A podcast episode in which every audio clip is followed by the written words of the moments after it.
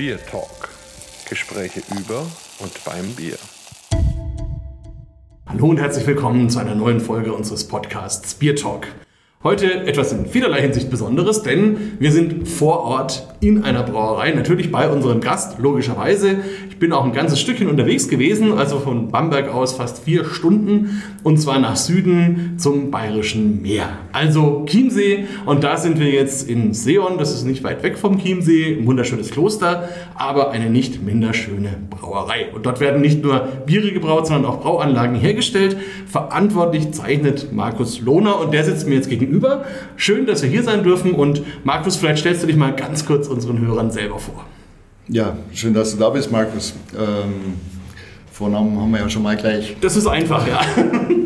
ja, Markus Lohner, äh, ausgebildeter Brauer und Malzer. habe dann irgendwann bei Dömens meinen Brautechniker bzw. Produktionsleiter gemacht. Äh, über den Brauanlagenbau, äh, sieben Jahre als Projektleiter, bin ich dann äh, zum Hofbräuhaus in die USA zum ersten Franchise äh, gewechselt, äh, war extrem erfolgreich und in der Zeit habe ich dann Braukon gegründet. Äh, wenige Jahre nach Start wurde das dann auch erfolgreich. Wenn man Brauanlagenfirma gründet, dann dauert es ja doch ein bisschen, bis die, bis die Massen Schlange stehen und eine Brauerei von jemandem kaufen wollen.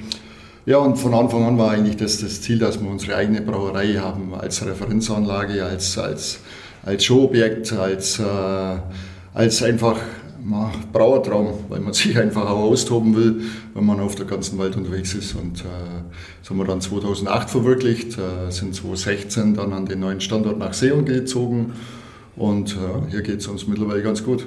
Absolut, ja. Und Brauertraum ist vielleicht genau das richtige Stichwort.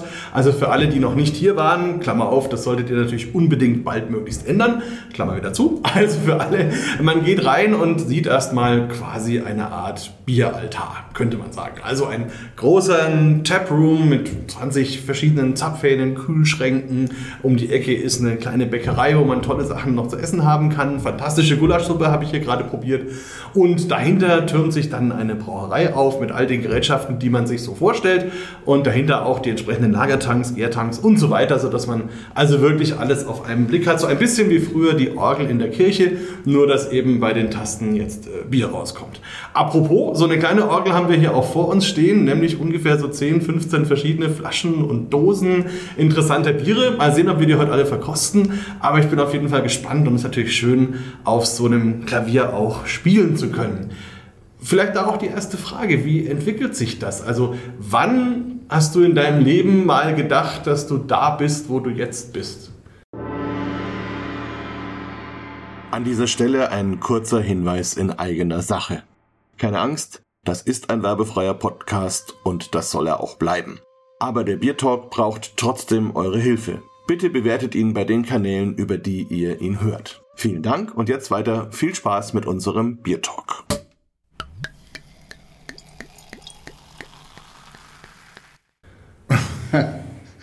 Das war nie geplant. äh, zu meinem ehemaligen Chef habe ich mal gesagt, ich mache sicherlich keine Gaststätte und ich mache sicherlich auch keine Firma im Brauanlagenbau. Äh, habe ich dann irgendwann aufgehört, sowas zu sagen, weil es dann doch anders kommt. Aber ähm, der, der, der Werdegang äh, war nicht vorauszusehen und äh, es, es, war jetzt auch nicht ich, sondern unser Team. Und da habe ich ein unheimlich großes Glück gehabt, dass ich von Anfang an an Klaus Rauchenegger, Christian Nuber, äh, Christian Kull und äh, dann eben bis vor zwei Jahren auch einen Fritz Banke dabei gehabt habe. Wir waren ein unheimlich starkes Team. Und im Endeffekt, äh, auch wenn man Entscheidungen treffen muss in einem Team, ist es wichtig, dass das, das Team mitträgt und äh, schaffen tut man es nur in der Gemeinschaft. Das heißt, als du so bewusst in die Welt gekommen bist, vielleicht so die ersten Schul- oder später dann Studientage verbracht hast, ab wann hat sich das rauskristallisiert, dass schon dieses Thema Bier, Bier brauen deine Welt sein wird? Ah, spät, überhaupt nicht. Äh, ich war jetzt äh, schulisch nicht der Überflieger und ähm, habe dann irgendwann auch die Fachoberschule geschmissen. Und ähm, irgendwann hat meine Mutter mir äh, Stellenausschreibung in die Hand gedrückt und hat gesagt, da gehst du jetzt hin. Und äh, die brauchen jemanden, der äh, die LKWs am Abend auflädt. Und äh, gut, das war Brauerei, war dann später mein Lehrbetrieb. Ähm, ich sage immer ganz salopp, da habe ich gelernt, wie man es nicht macht. Ich lasse jetzt den Namen weg, aber die haben jetzt irgendwann zum Brauen aufgehört. Von daher macht es jetzt nicht mehr so viel aus. Ähm, es war nicht unbedingt spannend in dem Betrieb schon, aber als Brauer in einer bayerischen Brauerei unterwegs zu sein, war jetzt nicht meine Erfüllung. Der Spruch, das haben wir schon immer so gemacht, hat mich jetzt nicht vom Hocker gehaut. Äh, bin dann über Umwege eigentlich äh, zu Dömens gekommen, äh, habe da den zweijährigen äh, Braumeister und eben Produktionsleiter gemacht und war ganz klar, dass ich nicht in die Brauerei gehe. Damals ging das los mit den Gasthausbrauereien, das fand ich ganz spannend und äh, habe mich dann in München bei der Firma Beraplan Hatter beworben, äh, die mich dann auch genommen haben, aber die sind äh, zu meinem ersten Arbeitstag eigentlich umgesiedelt ins Chiemgau und so bin ich im Endeffekt an den Chiemsee gekommen. Wunderschöne Gegend natürlich. Und äh, war da sieben Jahre als Projektleiter ähm, unterwegs, war richtig schön abwechslungsreich, hast, hast verschiedene Kunden in der ganzen Welt kennengelernt. Äh, Im ersten Jahr war ich in Russland und in Japan, im zweiten Jahr war ich im Spreewald und im Bayerischen Wald, also es war ziemlich abwechslungsreich und äh, irgendwann kamen dann natürlich auch spezielle Biere dazu. Ja, und da werden wir jetzt auch gleich ein bisschen rein verkosten. Eine letzte Frage vor dem ersten Bier noch. Von der Stimmmodulation her klingst du jetzt ein bisschen schwäbisch, verorte ich das richtig? Ja, ja. Äh, Bayerisch-Schwaben, da lege ich Wert drauf. Äh, es war ziemlich knapp an der Grenze, aber mein Geburtsort ist Gundelfingen und da war auch meine Lehrbrauerei. Ähm, ja, ist äh, 100 Kilometer äh, westlich von München. Von daher, ähm, ja, hier bin ich natürlich ein Zugezogener. Äh, das hat sich auch die letzten 25 Jahre nicht geändert. Aber mit Brauerei ist man dann schon mehr wie geduldet, muss man sagen. Ja, du trägst auf jeden Fall was Sinnvolles bei zur, zur örtlichen Population. Genau, jetzt haben wir hier schon mal was Wunderbares im Glas. Oh, ja, wir. Äh, wobei ich ganz gerne mit dem Hellen angefangen hätte. Auch dann fangen wir ganz Ja. gerne mit dem Hellen an. Genau. Das Gute in der Brauerei gibt es nicht nur viele Tiere, sondern auch viele Gläser. Insofern Ja, genau. können wir die, die bereits eingeschenkten Gläser noch einen Moment warten lassen und haben jetzt hier, ihr hört es jetzt auch schön, ein richtig wunderbares Helles im Glas mit einem ganz tollen Schaum schon mal. Also das ist ja schon mal ein wunderbares Qualitätsmerkmal und auch eine ganz tolle, schöne, helle Farbe. Ist ja fast Zitronengelb, richtig schön. Und ja, das ist jetzt euer Helles. Genau. Ähm, unfiltriert. Darum haben wir es äh, beim European Beer Star auch immer eingeschickt in der Kalje-Kategorie und sind da auch mächtig stolz drauf, dass wir die letzten drei Jahre immer in den Medaillenringen waren. Und du weißt, weißt ja selber, was das bedeutet. Oh ja. Äh, Wir sind hier natürlich in der Hochburg. Äh, Ich sage immer, die Weltmeisterschaft vom Helden können wir auch zwischen München und Salzburg abhalten. Äh, Plus 2, 3, aber ist schon gewaltig, was hier an Qualität, an Qualität äh, aus den Brauereien rausläuft. Ja, also das auf jeden Fall. Also einerseits ist überhaupt der European Beer Star kein leicht zu gewinnender Wettbewerb, aber in dieser Kategorie natürlich ganz besonders, weil da halt alles mitmischt, was Rang und Namen hat. Aber ich muss sagen, mal wieder zu Recht. Also alleine schon der Geruch ist genauso, wie man sich das vorstellt. Also eine wunderschöne Mischung aus diesen leicht getreidigen, strohigen Tönen aus dem, aus dem Malz und dazu dann eben ähm, schöne Hopfennoten, ein bisschen grasig, ein bisschen grün, leichte Zitrusnote.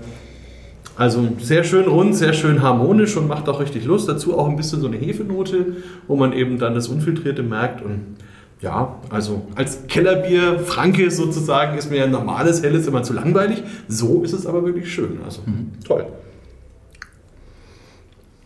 War das für euch eine neuere Entwicklung, ein Helles zu machen oder war das von Anfang an im Portfolio? Nein, äh, war von Anfang an im Portfolio. Es war am Anfang allerdings von der Farbe ein bisschen satter.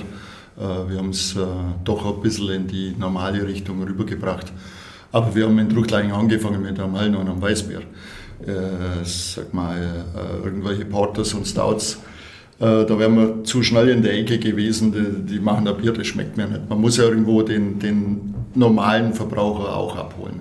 Und äh, ganz klar, genauso wie ein IPA zur Bierlandschaft gehört, gehört auch ein Helles zur Bierlandschaft und äh, ich trinke es auch selber ganz gern.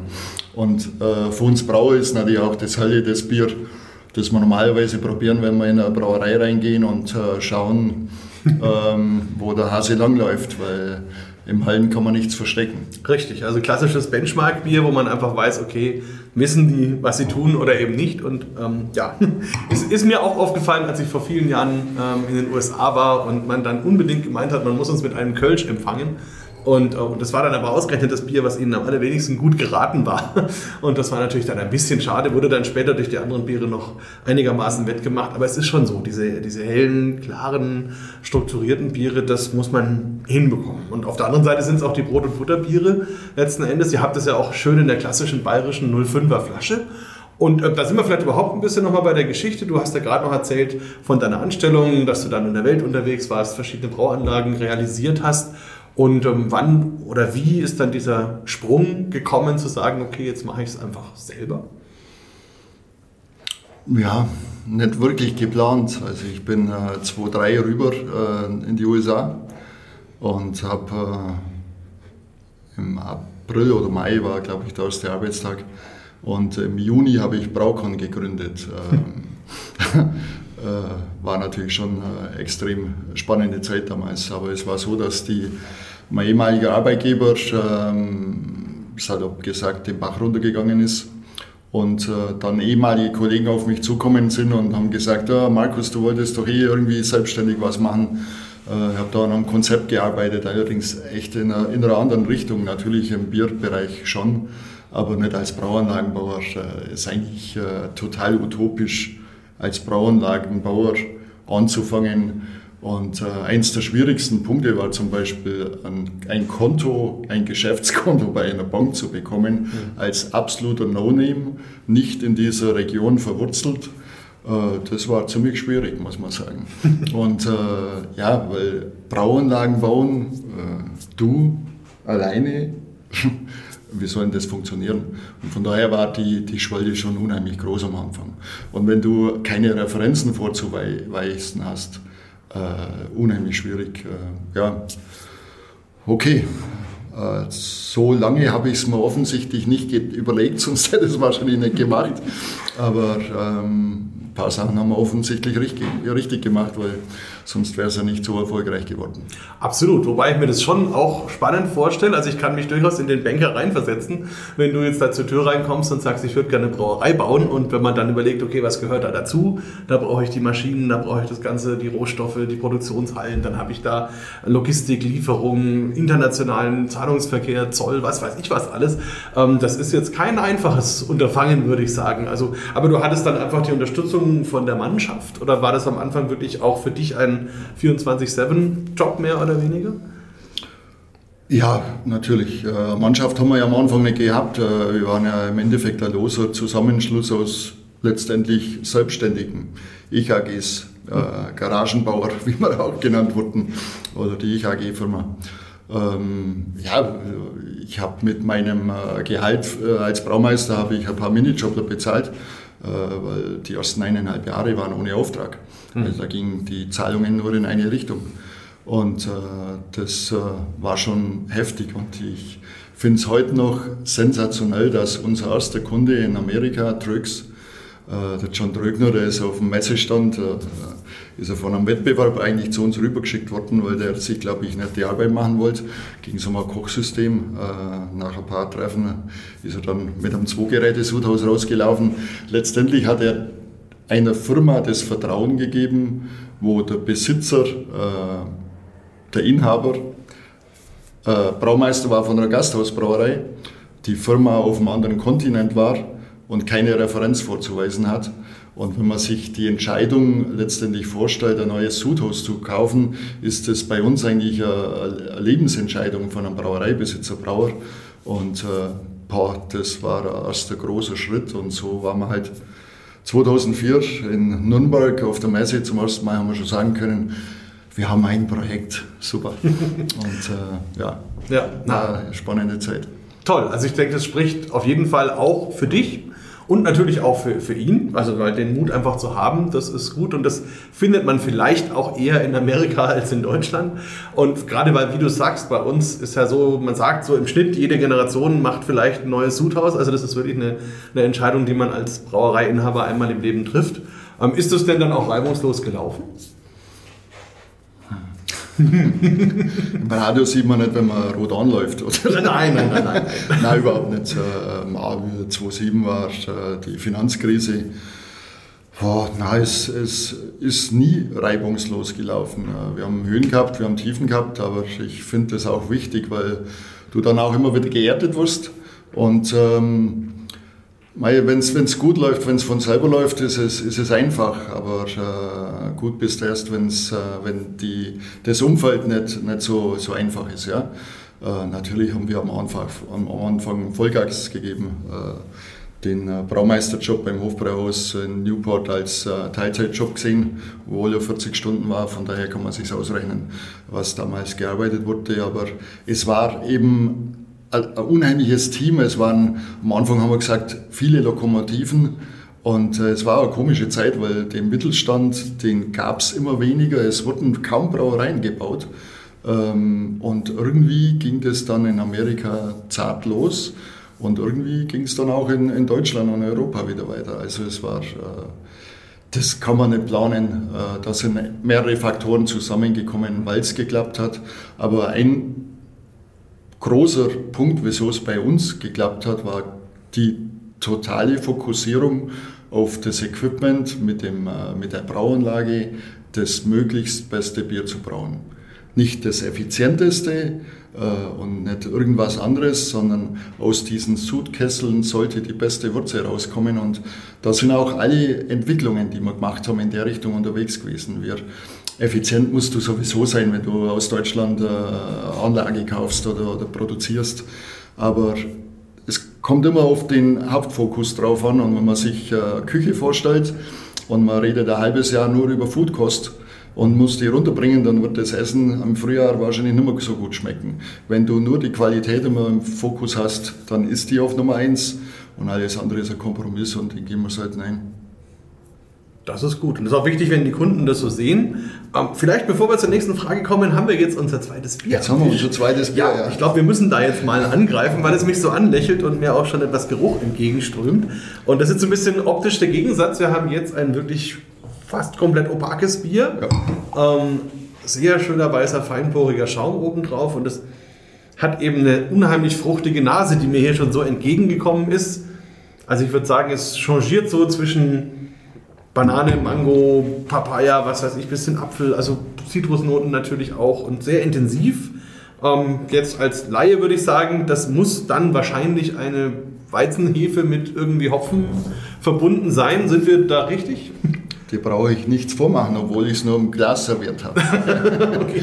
Ja, also unsere Jagerweise ähm, hat Namen mäßig ein bisschen eine Geschichte durchgemacht mit äh, über Laufbier und dann die kurzfristig Simcoe-Weise. Äh, die verrät auch die Hopfensorte, wo hier vornehmlich drin ist. Mhm. Ist ein, äh, ein bayerisches Weißbier, allerdings dann Hopfen gestopft und sehr erfolgreich bei den Wettbewerben. Ist jetzt kein Mainstream-Weißbier. Das schmeckt einem oder schmeckt einem nicht. Aber wenn es jemand schmeckt, dann bleibt er dabei. Und das mag man schon, ist eins der drei bestverkauftesten äh, Biere von uns. Und ja. Ja, also Geschmack ist fantastisch. Ich habe es gerade schon verkostet. Also tolles Mundgefühl, richtig cremig, perlschön im Mund. Dann kommt eben diese schöne, fruchtige Note hinten raus. Spielt es dann mit der Bittere und der Fruchtigkeit, bleibt sehr lange und räumt dann aber hinten so eine kleine astringente Note wieder auf und man bekommt wieder richtig Lust. Also ein ganz tolles, erfrischendes, schönes Bier, das sehr viel zu erzählen hat. Das, es erinnert mich ein bisschen an einen Moment, ich glaube, über den habe ich schon ein paar Mal erzählt, aber ist egal. Ähm, das war, glaube ich, 2007 oder 6 oder 8, irgendwie in dem Dreh. Da hatten wir in Bamberg den Bier-Querdenker-Workshop, den ersten, den es überhaupt gab. Und damals war der Hans-Peter Drechsler da und hat seine Hopfenweise vorgestellt. Und hatte damals aus Amerika Flaschen mitgebracht, weil in Deutschland gab es ja keine. Ähm, und da waren so um die 120 Leute aus der deutschen Bierwelt versammelt im Saal der Brauerei Käsmann in Bamberg und man hat dazu diskutiert, wo geht die Bierwelt hin, tralala. Ähm, und dann hat der Hans-Peter diese Biere ausgeschenkt. Und das war dann eben die Hopfenweiße. Und es war ab dem Zeitpunkt, wo das Bier am Tisch war und die Braumeister das dann probieren konnten, bestimmt drei, vier, fünf Minuten lang still. Und das hat man selten in der Brauwelt und ähm, Ich glaube, das war was, also viele haben es erstmal nicht verstanden. Also wieso mache ich ein Weißbier mit Hopfen? Ähm, und äh, wo kommen diese intensiven Noten her, diese, diese Fruchtigkeit oder auch die kräutrigen Noten da? Und mittlerweile hat sich dieses Thema Hopfen in Verbindung mit Weißbier ja einen echten Platz am Markt erobert. Ähm, aber hat erstmal ein bisschen gedauert. Wie kommt es hier, weil du sagst, jetzt ist es euer drittstärkstes Bier. Sind das gerade auch die bayerischen Kunden hier, die sagen, mal ein anderes Weizen? Ja, es geht quer durch. Man jetzt als, als äh, bayerischer Brauer tust dich da natürlich zuerst einmal schwer mit so einer Hopfenweise. Da kann ich Hans-Peter gut verstehen. Es steht auch nicht im Buch drin, das ist ja wie wenn du ein dunkles Pilz machst. Äh, schaut dich auch jeder an und äh, sagt, weißt jetzt nicht, was brauen musst. ist natürlich äh, zuerst einmal schon äh, erklärungsbedürftig. Äh, auf der anderen Seite, wie gesagt, die Geschmackswelt die, die Bierwelt ist äh, unterschiedlich, ist verschieden. Äh, ja, es ist kein normales Weißbier. Äh, für einen Menschen auf der Insel gibt es kein normales Weißbier. Da ist Weißbier sicherlich äh, in der Ecke Kraft oder mhm. was weiß ich was. Und bei uns ist halt das Stout kein normales Bier. In Irland sehen sie das anders. Und äh, ich finde die Herangehensweise bei uns einfach, äh, wie sie früher war, mhm. überholt ähm, damals gab es ja noch äh, Lückenbiere, beziehungsweise die gab es ja gar nicht, weil äh, hat man nicht brauen können zwischen 14 und 16 Plato. Ähm, das war in Amerika eine ganz andere Herangehensweise. Die haben sich überlegt, wie könnten das schmecken. Hm. Ich habe Lust auf das und ein bisschen auf das und, und vielleicht vom Hopfen her könnte ich noch das machen. Und dann war es gut oder nicht gut. Und wenn es gut war, haben wir sich dann überlegt, was für einen Namen man dem Kind gibt. Hm. Und bei uns brauchst du halt ein Helles oder ein Pilz oder ein Weißbier und es muss so schmecken, wie es in der Kategorie Guideline im Endeffekt steht, weil sonst hast du es als Brauer ja nicht drauf. Ähm, zum Glück ist das mittlerweile überholt. Das ist interessant, so wie du es vorhin gesagt hast in der Küche, ne? wo man sagt, ja. ähm, einmal hast du einfach das Schnitzelrezept und dann kommt ja. halt immer dasselbe Schnitzel dabei raus. Das mag gut sein, aber es ist halt immer dasselbe. Oder du hast halt eine, eine, Kreativität, wie man sich vielleicht ein Schnitzel auch denken kann. Und dann kommen halt sehr viele verschiedene Varianten dabei raus, die vielleicht nicht mehr das beste Originalrezept darstellen, aber eben auch interessant sind. Und ich glaube, da hat sich schon wirklich viel verändert. Und wir sind hier bei einem Punkt, den du auch schon angesprochen hast die eure Innovationskraft oder die innovative Kraft, die eben in, in Braukon und Kamba steckt. Und ähm, sieht man ja bei euch hier auch. Und es gibt ja zum Hopfenstopfen von euch ein spezielles Gerät, die Hopgun. Ähm, wie kam das? Also war das eine Inspiration, die du aus Amerika mitgebracht hast oder, oder wie kam es da dazu? Ja, ich bzw. wir äh, in Amerika hast du es ja mitbekommen, dass äh, da kommt jetzt unheimlich viel Hopfen in, in, die, in die Biere rein und dann äh, steigen die auf 10 Meter hohe Tanks hoch mit der Leiter und äh, mit einem Sack. das war teilweise nicht zum Zuschauen, äh, was, was da im Endeffekt abgelaufen ist. Ähm, und es gab keine Gerätschaften und wir haben dann äh, sehr schnell im Endeffekt ein Gerät auf den Markt gebracht, wo man eben den Hopfen äh, unfallfrei und, und, gut natürlich ins, äh, in den Tank reinbringt, auch vielleicht von der von der Effizienz her sogar ein bisschen besser. Und äh, ja, durch das, dass wir die eigene Brauerei haben, durch das, dass wir mit den Kunden so nah beieinander waren, kamen viele Dinge eigentlich von selber, genauso wie ein Hopback.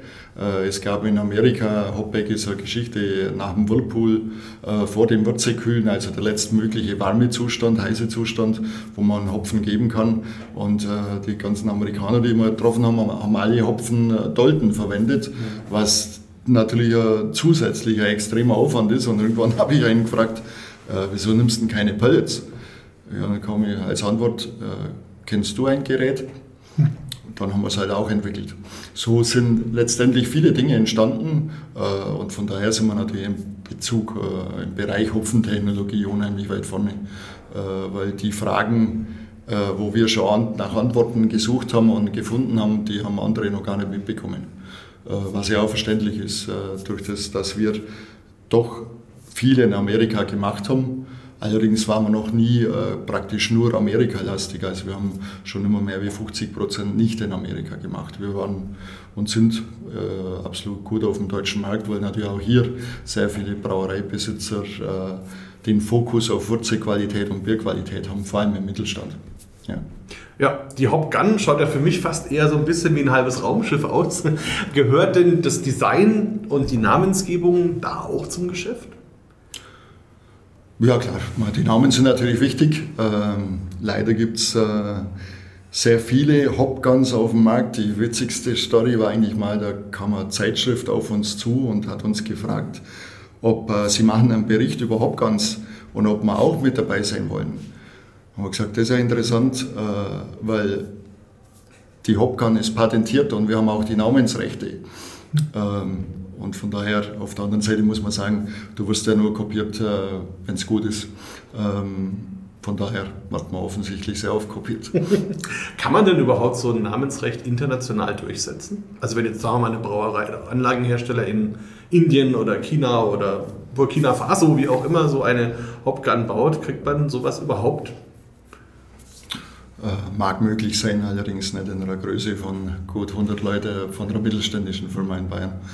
Äh, ja, äh, war es ein mühsames Thema. Ja, nee, muss, äh, fand ich nur mal interessant, weil das ist ja, ist ja wirklich eine Frage. In Deutschland ist ja relativ einfach, ja. irgendjemand abzumahnen, aber sobald das international wird, ja, ist es ja kann man vergessen. unglaublich.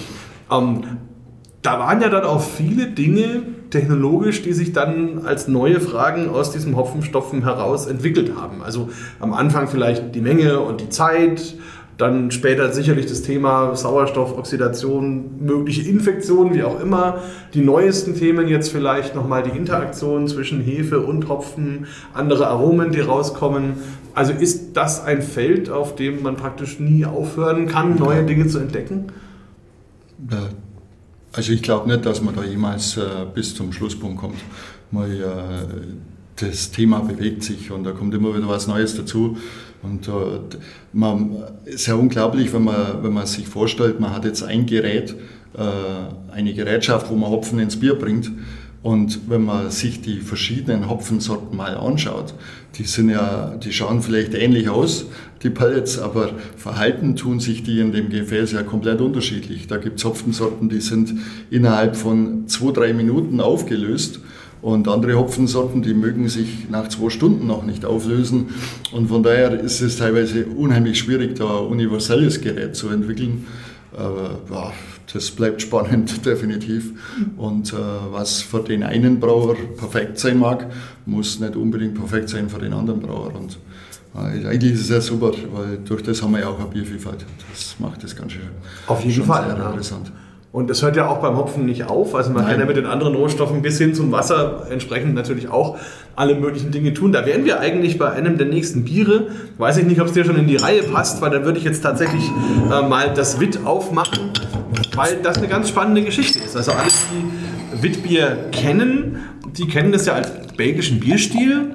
Ähm, da muss man vielleicht noch dazu sagen, die kennen den modernen belgischen Bierstil, weil das war ursprünglich mal mehr oder weniger so eine Art Weizenbier, obergärig, was es bei uns auch gab. Und dann hat eben Pierre Celis die Rezeptur entwickelt, die heute für ein Witbier steht, nämlich mit Orangenschalen, mit Koriander. Das sind natürlich Zutaten, die wir hier in Deutschland eigentlich in einem Bier so wirklich gar nicht tun dürfen.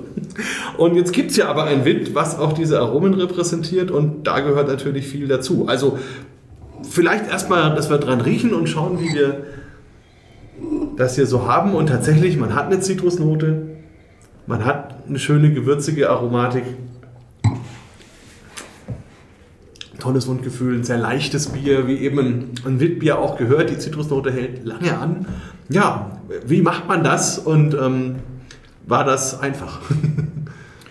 Naja, zuerst einmal ist es natürlich nach dem Reinheitsgebot, nachdem ich ja doch über Jahre da einiges auf den Deckel bekommen habe, äh, habe ich dann eingesehen, dass man diesen dieses Thema nicht lösen kann in unseren Breitengraden und habe mich mittlerweile schon damit abgefunden. Es hat ja auch seine Vorteile, muss man sagen, äh, weil es kommt nicht von ungefähr. Aber äh, wir, das Witbier ist im Endeffekt aus, einer, aus, aus einem Projekt daraus entstanden. Wir haben bei uns äh, zusammen mit der Braukon über 35 Braumeister. Und äh, um die näher an den Sudkessel zu bekommen, haben wir hier monatlich so eine Art Braumeister Edition und äh, da ist immer eine Gruppe mit äh, vier, fünf Leuten, die sich da mit Rezeptur zusammenfindet. Und äh, wo wir das Witbier dann zum ersten Mal verkostet haben, habe ich gesagt, boah, das hat Potenzial, das, das hat fast Potenzial, dass beim European Beer Star eine Medaille gewinnen könnte. Ja, dann haben wir es eingeschickt und dann hat es die Goldmedaille gewonnen und seitdem haben wir es im Sortiment. ist natürlich in Bayern äh, teilweise ein bisschen schwer vermittelbar, aber hat eine unheimlich große Fangemeinde bei, bei, bei Frauen. Ja, das kann ich mir gut vorstellen, weil es ein wirklich schönes, leichtes, spritziges, erfrischendes Sommer. Bier ist mit dieser Zitrusnote, die auch hinten schön lange bleibt. Und ist das hier ein Zusammenspiel aus speziellen Hefen und Hopfen oder wie muss ich mir das vorstellen? Wie kommt man zu diesem Aromaprofil? Ja, es ist Hopfen gestopft. Ähm, die Sorte habe ich jetzt vergessen, auf die wäre ich auch nie drauf gekommen. Das lassen wir auch. Ja. Also, dass das funktioniert, äh, fand ich schon. Also von Brau ist das natürlich ein sensationell positives Ergebnis, äh, wenn man sowas hinbekommt, äh, wo man normalerweise eben nur mit Orangen und Koriander schafft. Natürlich sind diese Aromen nicht so ausgeprägt, wie wenn ich da Unmengen in der Richtung reinschmeiße. Aber es ist offensichtlich erkennbar, weil sonst wäre es ja nicht bei dem Wettbewerb weitergekommen. Und äh, ja, fand ich schon, äh, weil das Halle ist eine Seite, aber hier sind wir halt schon bei, bei Innovationen, äh, die muss man erstmal so hinbringen und das macht das Brauen dann doch total interessant. Also braucht das vielleicht auch ein kreativer Brauer, dass er auf der einen Seite sein, sein Sortiment hat, das es halt einfach gibt, wie ein helles, wie ein dunkles oder so, wo man sicherlich auch im Rahmen dessen, worum es geht, experimentieren kann, aber dann eben auf der anderen Seite so ein bisschen Spielwiese, wo man dann eben auch mal probieren kann, forschen kann und Neuland betreten kann.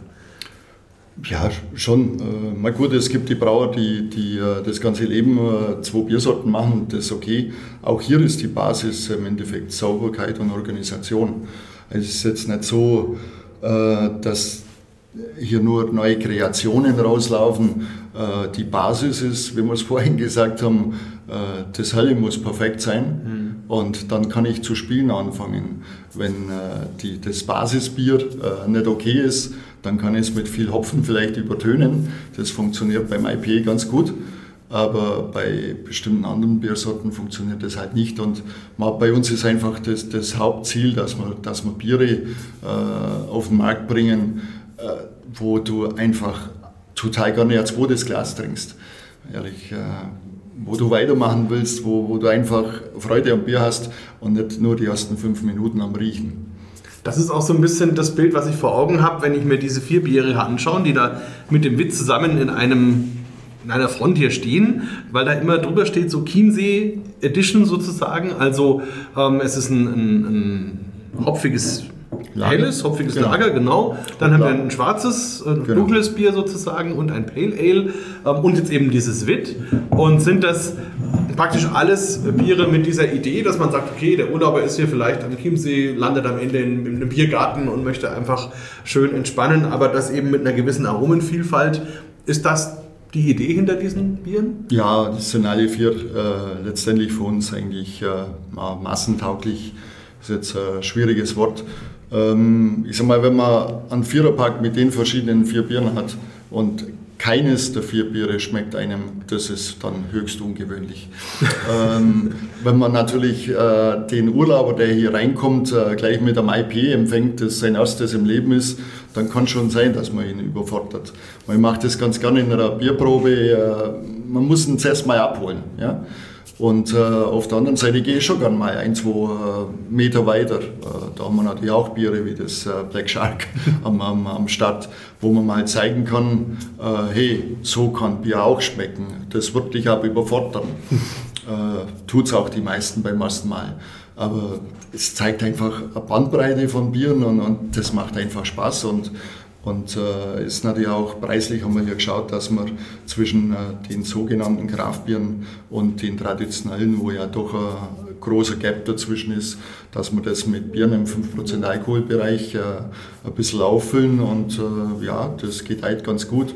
Also vor allem das Witt und das äh, Hoppla äh, ist Richtung Italien, wo wir einen guten Importeur haben, absolut auf Wachstumskurs und wird extrem gut angenommen. Ja, ich denke, für mich geht es da immer auf der einen Seite um das Thema Erwartung und auf der anderen Seite um das Thema Horizonterweiterung. Also, dass ich einmal damit eben kämpfen muss, dass auf der einen Seite die Leute natürlich ähm, eine Erwartung an das Thema Bier haben. Und da gibt es durchaus Landstriche in Deutschland, wo das relativ eng ist. ähm, einfach weil sie ihr ganzes Leben lang mehr oder weniger nur eine Art von Bier kennengelernt haben oder vielleicht zwei. Und auf der anderen Seite ist eben die Frage, ist die Bereitschaft da, den Horizont zu verändern und wenn ja, in welchen Geschwindigkeiten? Und da kann man natürlich viel spielen und das ist tatsächlich auf der Welt auch überall ein bisschen unterschiedlich und mit unterschiedlichen Klientel natürlich unterschiedlich. Und da finde ich auch, also diese vier Biere sind welche, glaube ich, wo man einfach, wie du sagst, zumindest mit einem auf jeden Fall jemanden abholen kann und ihn dann von seiner Wohlfühlzone, sage ich mal, so ein bisschen weiterführen kann. Und dabei geht es auch gar nicht darum, die Leute ja, zu, zu überzeugen oder zu bekehren oder wie auch immer, sondern es geht einfach darum zu sagen, okay, du hast dein Bier, wo du dich wohlfühlst, das ist gut, dass du das trinkst, dann trink es auch gerne weiter. Aber es gibt vielleicht Anlässe oder Ideen, wo du bisher nicht Bier getrunken hast vielleicht eher einen Wein genommen hast, einen Cocktail oder eine Limo oder so. Ähm, und da haben wir jetzt auch mal ein interessantes Angebot aus der Bierwelt und so entdecken die das und dann ist es, glaube ich, auch nachhaltig. Also so erlebe ich es zumindest. Ja, wie, wie, siehst du das mit euren Kunden? Also das größte, der größte Spaß ist eigentlich, wenn äh, Besucher uns äh, ja, besuchen. äh, und sagen, sie trinken kein Bier und sie mögen kein Richtig. Bier. Äh, da geht natürlich die Herausforderung äh, an. Und irgendwie äh, rausgelaufen ist noch nie jemand mit dieser Einstellung. Und äh, das macht natürlich schon Spaß. Ähm, weil wie oft ist es, dass sie eigentlich nur das eine Bier kennen? Äh, du hast verschiedene Regionen angesprochen, auch bei uns beschränkt sich doch mehr und mehr auf das Helle. Äh, Weißbier ist leider im Sturzflug, was total bedauerlich ist, weil ich den Bierstil liebe. Mhm. Äh, aber das bayerische Marzen, wo gibt es das noch? Mhm. Dunkles wird fast nicht mehr getrunken. Und das ist natürlich schon, was wir am Standort leben. Und, und das ist ein tolles Feedback, wenn Leute sagen, ich mag ja eigentlich kein Dunkles, aber euer schmeckt mir super. Und, und, und die Leute wissen gar nicht, was für eine Biervielfalt es gibt und man muss die irgendwo heranführen. Aber man muss es ja nicht gleich mit dem, äh, sage ich mal, Jagdhammer machen. Mhm. Es gibt eben zwischen Hallen und IPA doch äh, sehr große Biervielfalt. Und äh, nicht jedem ist das Halle das seine und nicht jedem ist das IPA das seine. Und darum macht es die Bandbreite. Und okay, als Produzent, als Brauerei muss man die teilweise natürlich auch hinbekommen hinbekommen, auch so, dass man es verkauft bekommt, mhm. weil sonst macht es ja, sonst ist man eher in die Kategorie eingetragener Verein und das will man ja auch nicht sein.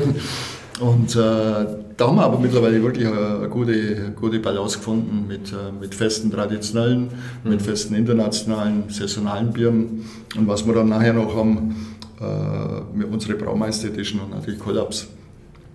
Und wenn es mal dann mal ganz langweilig ist, dann kann man ja auch äh, eins der Biere genießen, die die andere Brauereien bei uns brauen lassen. Stimmt, also, also da, da kommen wir auch noch dazu, das ist natürlich auch ein spannendes Thema. Ja. Und ich finde gerade, was du jetzt am Anfang gesagt hast, einfach wichtig, weil es gibt so ein amerikanisches Lied, das sagt, between black and white there is more than gray. Und das ist eben so und ähm, ich erlebe es zum Beispiel bei unseren Schokolade- und Bierseminaren gern, ähm, dass meistens kommen da Pärchen, die sich das geschenkt haben, so unter dem Motto, du kriegst das Bier und ich krieg die Schokolade. und das Spannende ist wirklich, dass auch da es so ist, dass eigentlich nie so ein Pärchen rausgeht, ohne ähm, dass der oder die, meistens diejenige, die vorher gesagt hat, sie trinkt jetzt kein Bier, ähm, gesagt hat, Mensch, äh, jetzt habe ich was entdeckt, das mag ich. und das überrascht mich und, ähm, und das ist toll und ich glaube, das, das macht am meisten Spaß, mit Bier eben zu agieren, Leute zu überraschen, zu begeistern, damit auch ein bisschen für sich einzunehmen und äh, überhaupt, glaube ich, auch darauf dann ein erfolgreiches Unternehmen zu begründen. Jetzt haben wir hier das hopfengestopfte Lager. Genau. Hoppla, was natürlich auch ein toller Name ist, da bin ich als Franke wieder voll dabei. wir wollten, wogleich wir wahrscheinlich Hoppala schreiben würden, ohne hartes B, wie man so schön bei uns sagen würde. Aber ja. Ah, ja, schön. Riecht auch wunderbar. Hier ist auch klar so eine Zitrus-Grapefruit-Note in der Nase, verbindet sich aber auch mit so ein bisschen malzigen, leichten Honignoten, sehr schön und auch natürlich schön anzusehen. Also eine tolle, helle, strahlende gelbe Farbe. Oben drüber dann ein richtig schöner, fester weißer Schaum. Also, wie sich's gehört, probieren wir mal. Mhm. Tolles Mundgefühl. Hast mir vorhin schon aufgefallen, sehr cremig, sehr weich mhm. und Überraschend finde ich so ein bisschen auch mit diesen kräutrigen Hopfennoten, die dann hier auch dabei sind und, ähm, und ein schöner Malzkörper. Spannend. Also, wo wir da gerade dabei sind, mit Hopfen, klar arbeitet ihr. Macht ihr auch was mit dem Wasser? Ähm, ja, gut, äh, wir haben eine Wasseraufbereitung, aber in dem Bereich sind wir eigentlich äh, boah, sehr basic unterwegs. Mhm. Äh, wir schauen, dass das Wasser die Voraussetzungen hat, dass wir die guten Biere produzieren können. Ähm, ist ein Zukunftsprojekt, äh, ob wir wirklich äh, das Wasser an die Biersorten mal anpassen. Äh, da sind gerade noch ein paar andere Projekte auf der Überholspur. Ist sicherlich ein Feld, wo, wo noch was rauszuholen ist, mhm. aber ähm, wie gesagt, es wird nicht langweilig beim Brauen. Man findet definitiv immer was, wo man noch was verbessern kann. Aber äh, da haben wir gerade äh, andere Projekte, wo, wo weiter vorne dran sind. Ja. Was hat die Leute denn mehr überrascht? Das, der Hopfen im Weizen oder der Hopfen im Lager?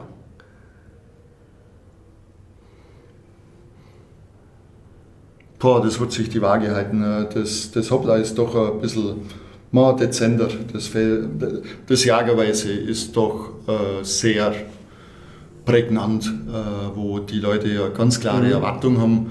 Ähm, das Hoppla ist ist ein fruchtiges Lager, mhm. äh, noch lange kein Pilz, weil einfach die Bitter, die Bittere fehlt.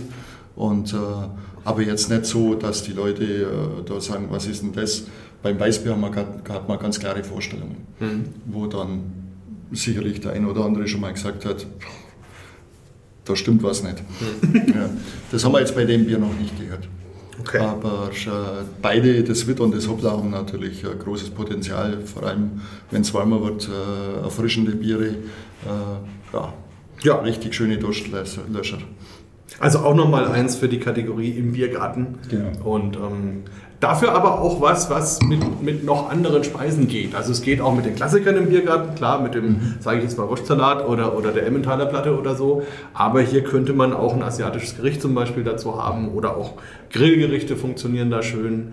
Also das ist ein, ein, ein Bier, was da auch noch mal ein bisschen mehr Potenzial hat. Nicht nur der Durstlöscher zu sein, sondern auch ein bisschen aromatischer ja. Gegenspieler. Ne? Das schon. Ja, das sehen wir schon. Da sind wir auch vor allem Richtung Italien gerade an äh, Kombinationen, ob wir es äh, wirklich noch mehr in das äh, Food Pairing mit reinbringen, mhm. da hat es äh, definitiv Potenzial. Jetzt, was mir noch im Kopf rumschwirrt, du hast ja vorhin gesagt, ihr habt praktisch in Truchtlaching angefangen und seid dann hier nach Seon. Wie lief das so? Also, oder, oder vielleicht auch ein bisschen warum? Also, ihr hättet ja dort auch sagen können, wir bauen da einfach noch mehr oder größer oder höher. Ja, gut, in Truchtlaching waren wir immer äh, zur Miete zu Pacht. Ähm, und äh, in Truchtlaching sind wir aus allen Nähten geplatzt. Eigentlich schon 2011, 12 äh, nach einem Standort gesucht, was jetzt im Chiemgau nicht ganz so einfach ist. Ja, wir wollten jetzt natürlich keine, Stunde entfernt bauen. Ich habe die Firma angefangen, ich werde immer gefragt, wieso die Firma in Truchtlaching oder in Seon ist. Das ist immer die Antwort, ja, weil ich hier wohne. Und ja, eigentlich manchmal hat es ganz, ganz einfache Ursachen. Äh, ist für die Brauerei nicht der perfekte Standort. Natürlich wäre da München ein ganz anderer Standort gewesen, äh, wo wir das Potenzial von der Marke ganz anders ausschöpfen hätten können. Aber man muss es nicht auch finanziert bekommen. Ähm, von daher haben wir lange gesucht, weil äh, der Standort an der Alz in Truchtlaching so schön wie er war, aber war relativ schnell dann am absoluten Limit auch von Verordnungen. Äh, ich glaube, keiner von den Hörern will irgendwas mit der unteren Naturschutzbehörde vom Landkreis Traunstein zu tun haben. Äh, da gibt es schon, schon Wände, die sind so hoch, dass man einfach nicht drüber kommt. Und darum haben wir einfach das, das Ziel gehabt, dass wir unsere eigene Firma bauen und äh, das hat dann mit doch ein paar gehörigen Hindernissen äh, 2016 ganz gut geklappt. Und seitdem sind wir hier. Und da ist jetzt auch dieses, dieser Zweiklang zwischen Brauerei und, und allem, was zur Brauerei dazugehört, mit Ausschank und so weiter und auf der anderen Seite die Produktion ist in, in diesem Gebäude ja vereint. Ne? Absolut und es hat äh, die Synergien, äh, ist einfach toll. Das, das, macht Spaß, so, so schwer das gefallen ist, den Standort Druckleichen aufzugeben. Aber es war halt trotzdem ein Standort äh, außerhalb von einer 1500 Seelengemeinde, ähm, der schon manchmal ja auch gut gefüllt war. Aber die Winterzeit, äh, dachtest du immer, die dauert sieben bis acht Monate, bis die Leute wieder kommen. Und das äh, betriebswirtschaftlich darzustellen war fast unmöglich. Äh, heutzutage kann man sagen unmöglich, weil ähm, ja, die Gastrobranche es nicht leicht hat. Richtig. Aber hier habt ihr immerhin den Vorteil, ihr habt den touristischen Anschluss an all das Geschehen am Chiemsee sozusagen, also wo ja doch ähm, eine gewachsene Tourismusregion ist mit vielen Leuten, die auch viele Ausflüge machen, sei es jetzt als Wanderer oder Radfahrer und habt dann eben auch die Attraktion mit dem Kloster Seon und dem See und so weiter hier nebenan. Ähm, das heißt, ähm, das ist für euch ein Potenzial, was jetzt zu dem dazukommt, was sowieso vor Ort hier ist, oder? Äh, total. Also der Standort äh, wächst und gedeiht. Ist unheimlich erfreuen, wenn man sich die Zahlen anschauen kann.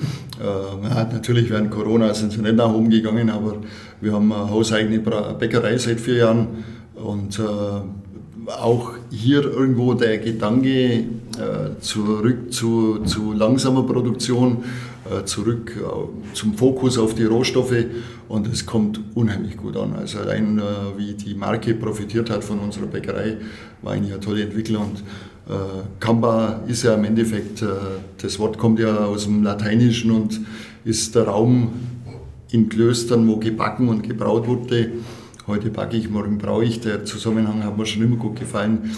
Und es ist auch für die Sinne, also wenn man reinkommt, äh, Brot und Bier passt halt einfach auch geruchlich äh, vom Brauen und vom Backen zusammen. Äh, es geht voll auf, wird auch hier in der Region sehr gut angenommen. Damals mit der Brauerei eher mehr Probleme gehabt. Brot hast du auch keine Hemmnisse, dass du reinkommst in der Bäckerei und, und ja, der Standort ist von Montag bis Samstag jeden Tag geöffnet, von 8 bis 19 Uhr und es funktioniert sehr, sehr gut mit keine Kurve, sondern eine gerade nach oben. ja, absolut. Und ich muss sagen, ich bin ja auch ein altes äh, Süßmäulchen sozusagen. Und immer wenn ich hier bin, muss ich mir aus der Bäckerei was mitnehmen, weil es auch einfach sehr lecker ist. Und was ich auch spannend finde, ist, ihr spielt ja auch wirklich so ein bisschen mit den Zutaten. Also da gibt es ja zum Beispiel auch ein Brot mit Bier zum Beispiel und so. Also da gibt es durchaus auch Synergien zwischen diesen beiden Gewerken, oder? Ja, ja. Ähm, wir haben die Braukruste, die ist mit unserem Darkside. Äh, Schwarzbier ähm, wo einfach die Aromen super gut rüberkommen. Äh, eigentlich ein Brot, wo total gut zur Brotzeit passt.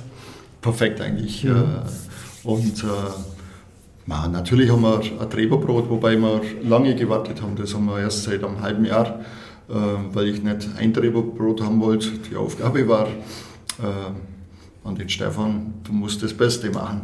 und äh, da haben wir ziemlich rumgetüftelt und sind da sehr, sehr zufrieden damit. Ich finde, man sieht es auch, wenn man den Leuten zuschaut, wie sie das Brot essen. Also, weil das ist zum Beispiel was, wo ich in Franken immer ein bisschen weine, weil sie sich auf den Bierkellern ganz große Mühe geben mit Hausmacherwurst und Käse und Zeug. Und dann gibt es halt irgend so ein billiges lappriges Graubrot dazu, das man mehr oder weniger wirklich nur als Unterlage benutzen kann, um irgendwas draufzulegen. Um, ähm, und hier, ich hatte es ja gerade selber gehabt, zu meiner Gulaschsuppe so ein schönes Schwarzkrüstchen. Mhm. Um, ähm, aber man auch die Leute sich anschaut, die essen einfach das Brot. Da muss nichts drauf sein, nicht mal Butter, sondern das hat einfach einen tollen Geschmack, ein tolles Aroma. Und so muss Brot, glaube ich, auch sein. Also dann, dann ist es gut, ein bisschen ähnlich wie beim Bier eigentlich. Um, ähm, da muss ein Charakter da sein und da muss ein schöner eigener Geschmack da sein. Und das ist cool, wenn man das selber beeinflussen kann, finde ich, weil dann hast du auch immer ein gutes Brot zu Hause. Ne? Das äh, hört sich jetzt vielleicht geschwollen an, aber äh, durch die eigene Bäckerei hat das Ganze an Lebensqualität gewonnen. Das ist total, äh, es macht jedem Spaß. Also, ein guter Indikator sind natürlich immer die eigenen Angestellten. Hm. Ich glaube nicht, dass irgendjemand anderes Brot, Brot kauft wie unseres. Und äh, ja, wie gesagt, das rundet das Ganze extrem gut ab. Ähm, mal schauen. Vielleicht fällt uns noch das eine oder andere ein, aber äh, zurzeit läuft das ganz gut so. Sind wir mal gespannt. Ja, vielleicht noch eine Frage, aber genau, du hast recht. Lass uns vorher noch ein Bierchen aufmachen. Ich weiß nicht, ob wir so viele heute noch schaffen. Ich hätte es fast übersprungen und wäre aufs Tag gegangen. Ja, dann ja. lass uns mal einen Tag probieren. Pele haben wir wahrscheinlich beide schon mal getrunken. Ja, also ich, ich muss ich ja zugeben, natürlich kenne ich die meisten eurer Biere auch schon lange. Und ich muss sagen, einer meiner All-Time-Favorites ist auch aus eurem Hause. Das ist nämlich ein heller Doppelbock, den ihr damals in ein ähm, Sauternfass, glaube ich, oder irgend so, so ein Süßweinfass gelegt habt. Muscatell? Muscatell, richtig. Mhm. Und das, ähm, das war oder ist immer noch ein Erlebnis, das ich nicht vergesse, weil das wirklich eine ganz tolle Kombination von solchen Aromen war. Und dementsprechend natürlich kenne ich eure Biere, aber es ist erstens immer gut, sie frisch in der Brauerei zu probieren und natürlich noch dazu mit dem, der sie letzten Endes verantwortet. Das macht natürlich noch mehr Spaß und das hier macht natürlich seinem Namen jetzt alle Ehre. Also es heißt Dark und es ist Dark, also für alle Märchenkenner ist hier schwarz wie Ebenholz, könnte man ein bisschen sagen. Obendrauf dieser wunderbare Schaum, der jetzt auch richtig schön ja, in so eine Kastanienfarbe geht und auch da schön richtig drauf sitzt, auch wenn man das schwenkt, wie das Bier sich so im Glas verhält, ganz toll. Und ja, in der Nase ist dann eben diese Mischung Kaffee, dunkle Schokolade, ein bisschen Lakritz, aber auch so ein paar rote Beeren, ein bisschen Brombeeren. Also ganz spannendes Zusammenspiel. Und ist das jetzt eher ein deutsches Schwarzbier oder eher in Richtung eines stark britischen Bierstils? Wie würdest du sagen? Untergärig ist es, ne? Untergärig, ja. ja. Ja, mhm. Ähm, ich würde schon als deutsches Schwarzbier sehen. Mhm. Ähm, es gibt Leute, die finden Diacetyl drin, wobei es sicherlich nicht von der Gärung kommt. Aber ähm, wir schicken es eigentlich äh, beim Wettbewerb immer beim tschechischen Schwarzbier ein. Da haben wir in vier Jahren dreimal Gold geholt, ähm, um das ein bisschen zu umgehen, weil das eigentlich nur die einzige Differenzierung zwischen den zwei Bierstilen ist. Aber ich würde es ganz klar beim deutschen Schwarzbier sehen. Ja. Also ich, muss, ich bin ja sehr, also ich, ich bin nicht der beste Sensoriker, aber bei Diacetyl Oh.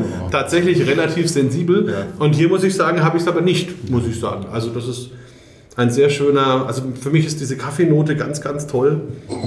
Geht in so eine, es gibt diese, diese Schokolade mit Kaffeenoten. Wenn man das so hat zusammen, finde ich, so, so riecht es hier. Also wie so Kaffeenips in, in einer mitteldunklen Schokolade. Und ja, und auch die bittere ist hinten sehr schön, das Röstige kommt gut rüber. Und da haben wir auch in der Ausbildung immer so ein Thema. Also wie, wie unterscheide ich jetzt ein bayerisch dunkel von einem Schwarzbier? Ähm, ist das jetzt einfach nur Röstaromatik? Wie sieht es mit der Vergärung aus und so? Und ich finde das hier wirklich ganz schön, weil es einfach zeigt, okay, die beiden haben schon was miteinander zu tun. Aber ich bin hier halt wirklich auch in dieser röstigen, in dieser Kaffeenote drin und das ist der große Unterschied wo ich eben bei einem bayerisch dunkel eher in dieser schokoladigen, süßlicheren Welt zu Hause bin und auch mehr, mehr Körper jetzt habe. Und hier ist es halt ein bisschen schlanker, ein bisschen höher vergoren und ähm, ja, aber ein sehr schönes Bier auch. ne? Ja, ich finde schon, äh, und viele von uns äh, finden das Dark eins der drei besten Biere, die wir haben. Äh, die Kategorie ist leider nicht der Verkaufsschlager, muss man sagen. Aber ja, jetzt, vor allem wenn man jetzt das Darkside, das Schwarzbier im Vergleich zum bayerischen Dunkeln hat, wobei unser bayerisches Dunkles auch relativ schlank ist, äh, ein bisschen dezent Karamell, aber da, die zwei Biere unterscheiden sich massiv, Ja. also man muss sagen. Und äh, ich mag dunkle Biere sehr, sehr gern. Wir haben Zeiten gehabt, da haben wir äh, sechs oder sieben dunkle schwarze Biere im Sortiment gehabt. Aber wie gesagt, äh, manchmal muss man den Verkauf dann auch hinbekommen und der Markt ist sehr schwierig für die, für das, für die Richtung. Und okay, manche sind halt ja auch rausgefallen, weil sie nicht nach dem Reinheitsgebot waren damals. Ja, also ich erinnere mich wehmütig, muss ich sagen, weil ich auch schon immer ein Freund dunkler Biere bin und jetzt eben auch miterlebe, wie immer wieder eins verschwindet und leider ersatzlos. Und das ist natürlich sehr, sehr schade, weil ja, also natürlich kann man schöne helle Biere machen, alles gut und schön, aber, aber wenn man eben jetzt so sozialisiert ist in der Bierwelt, dass eben eine gewisse Aromatik gerade auch vom Malz da sein sollte, auch wenn man übers Rauchbier zum Beispiel kommt, die ja in der Regel auch eine ordentliche Malznote haben, dann ist einem diese helle Soße in Anführungsstrichen irgendwann mal ein bisschen langweilig. Und da ist es toll, wenn es sowas gibt. Also hoffe ich mal, der bleibt noch lange bei der Stange, was dieses Bier angeht. Ja. Willst du das Wort Milkstout überhaupt in den Mund nehmen? Wir können auch einfach über ein anderes Bier reden. Ähm, gibt ja genügend hier am Tisch. Ja, das produzieren wir schon lange nicht mehr. Kann man gerne über, überspringen. Dann überspringen wir das. Was hier auch noch steht, das ist ja durchaus auch ein ganz spannendes Thema, sind zwei Dosen. Und das ist ja etwas, wo, also es klingt jetzt ein bisschen blöd, aber wo ich schon lange auch mit Brauern hier drüber rede und wo gerade in Franken mich viele immer ziemlich komisch anschauen, weil ich glaube, dass die Dose hier, also zumindest vor ein paar Jahren noch vor einer Renaissance stand und jetzt glaube ich, mittendrin ist, weil einfach das als Behältnis sich natürlich durchsetzt aus vielerlei Gründen. Einerseits was jetzt die Logistik angeht, was die grundsätzlichen Kosten angeht, auch die Qualität unterm Strich. Und natürlich ist die Dose des Jahres 2023 nicht die Dose des Jahres 1993, ähm, wo man vielleicht noch einen metallischen Geschmack in der Limo hatte. Das ist ja heutzutage alles nicht mehr der Fall. Ähm, und insofern, ähm, ihr steigt da jetzt auch in dieses Thema ein. Wie siehst du das? Seit wann beschäftigst du dich damit und, und wie sind eure Pläne damit? Wir haben ja die Dose schon äh, 2015, 16 äh, versucht gehabt, am anderen Standort, äh, in meinem Geburtsort in Gundelfingen. Und ähm, ja, von der Dose sind wir schon lange überzeugt. Wir haben auch echt viele Langzeitversuche, Dose, Flasche gehabt die letzten, die letzten Jahre. Und es ist einfach Fakt, dass vor allem hopfenbetonte Biere in der Dose absolut gewinnen. Ich bezeichne sie als kleines Fass. So ist es. Und äh, wenn ich die ein oder andere Biersorte teilweise äh, nach ein paar Monaten in der Flasche probiere und äh, habe es dann am Fass im Vergleich, da gibt es nichts zu diskutieren. Es ist äh, qualitativ hopfenbetonte Biere besser. Punkt. Da kann man nichts äh, dagegen sagen. Mhm. Über äh, Logistik passt halt einfach zweieinhalb Mal so viel drauf. Äh, vom, vom Aussehen kann man auch deutlich besser spielen. Ähm, wie gut das Mavic-System insgesamt noch ist, war das eine eigene Diskussion. Ich komme gerade von einem ganz großen Center, wo, wo ganz, ganz viele Flaschen und Kisten sortiert wurden im, im Dreischichtbetrieb. Also da kann man schon großes Fragezeichen mittlerweile hinmachen. Je nachdem, wer die Statistik macht, finde die Dose besser oder finde die Flasche besser. Mhm. Wenn ich regional hier äh, aufgestellt bin und nicht weit fahre, dann ist es ohne Wenn und Aber äh, Mehrweg-Flasche äh, top, absolut. Aber wenn man das als kleine Brauerei heutzutage sieht, äh, wir kriegen seit 40 Jahren 3,10 Euro Pfand für den Kasten und er kostet im, äh, im Einkauf 10 Euro. Also wenn ich 7 Euro bei jeder Kiste verliere, äh, wow, es wäre schön, wenn man nur annähernd die Spanne hätte. Es ist ein sehr mühseliges Thema und von daher haben wir uns aus mehreren Gründen in, in dieser internationalen Bierschiene für diese Bierspezialitäten für die Dose entschieden. Und äh, die Entscheidung war nicht schwierig, außer von der Investitionsseite. Aber ganz klarer, ganz klarer Vorteil. Und äh, wir sind hier weiterhin regional, traditionell mhm. in unserer roten Kiste unterwegs, Mehrweg. Da, da, da gibt es auch keine Argumente dagegen. Und äh, überregional, national, international soll so viel wie möglich in die Dose. Ähm, weil eine Mehrwegflasche nach äh, Amerika schicken oder ist jetzt nicht Sinn und Zweck der Sache. Nee, auf jeden Fall. Also bin ich in beiden Richtungen hundertprozentig bei dir. Für mich auch immer sehr augenöffnend, wenn wir auf der Messe sind in München oder in Nürnberg ähm, und dann die Brewers Association da ist und die wirklich diese frisch abgefüllten IPAs, Double IPAs, was auch immer dabei haben aus der Dose. Das ist einfach eine komplett andere Qualität als das, was wir normalerweise eben so bei uns in der Regel bekommen können, einfach aufgrund dieses Umstands. Und auf der anderen Seite haben wir natürlich das Thema, und das ist ja auch was, was du völlig zu Recht ansprichst, wo ich glaube, einfach keiner eine Lösung hat.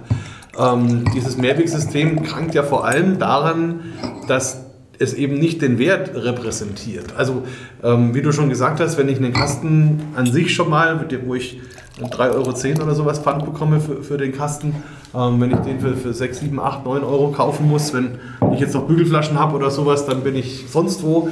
Ähm, und das Pfand muss ja das repräsentieren, was es kostet. Sonst passiert das gleiche wie woanders auch. Die Leute nehmen es mit ähm, und man hat den Verlust bei der Geschichte. Und gerade bei erfolgreichen Brauereien, die eben, also bei uns zum Beispiel ja auch im Bamberger Raum, ähm, fast jeder Tourist nimmt ein, zwei Kisten Bier mit. Und die nimmt er natürlich dahin mit, wo er wohnt. Und wenn man dann mal versucht, einen Spezialbräu-Bierkasten zum Beispiel irgendwo in Hamburg beim Getränkemarkt abzugeben, das wird scheitern. Und äh, andere wiederum sammeln die sogar. Und ich möchte gar nicht wissen, wie viel ähm, von diesen Kästen eben irgendwo rumstehen. Und das bedeutet, wie du eben sagst, pro Kasten meistens einen höheren Verlust, als der Gewinn darstellt, den man mit dem Bier jemals haben konnte. Und damit macht es einfach wenig Sinn. Und ich glaube wirklich, das muss man in diese Diskussion um die Dose mit einbeziehen, weil einem ja das Mehrwegsystem nichts nützt, wenn man es sich nicht leisten kann.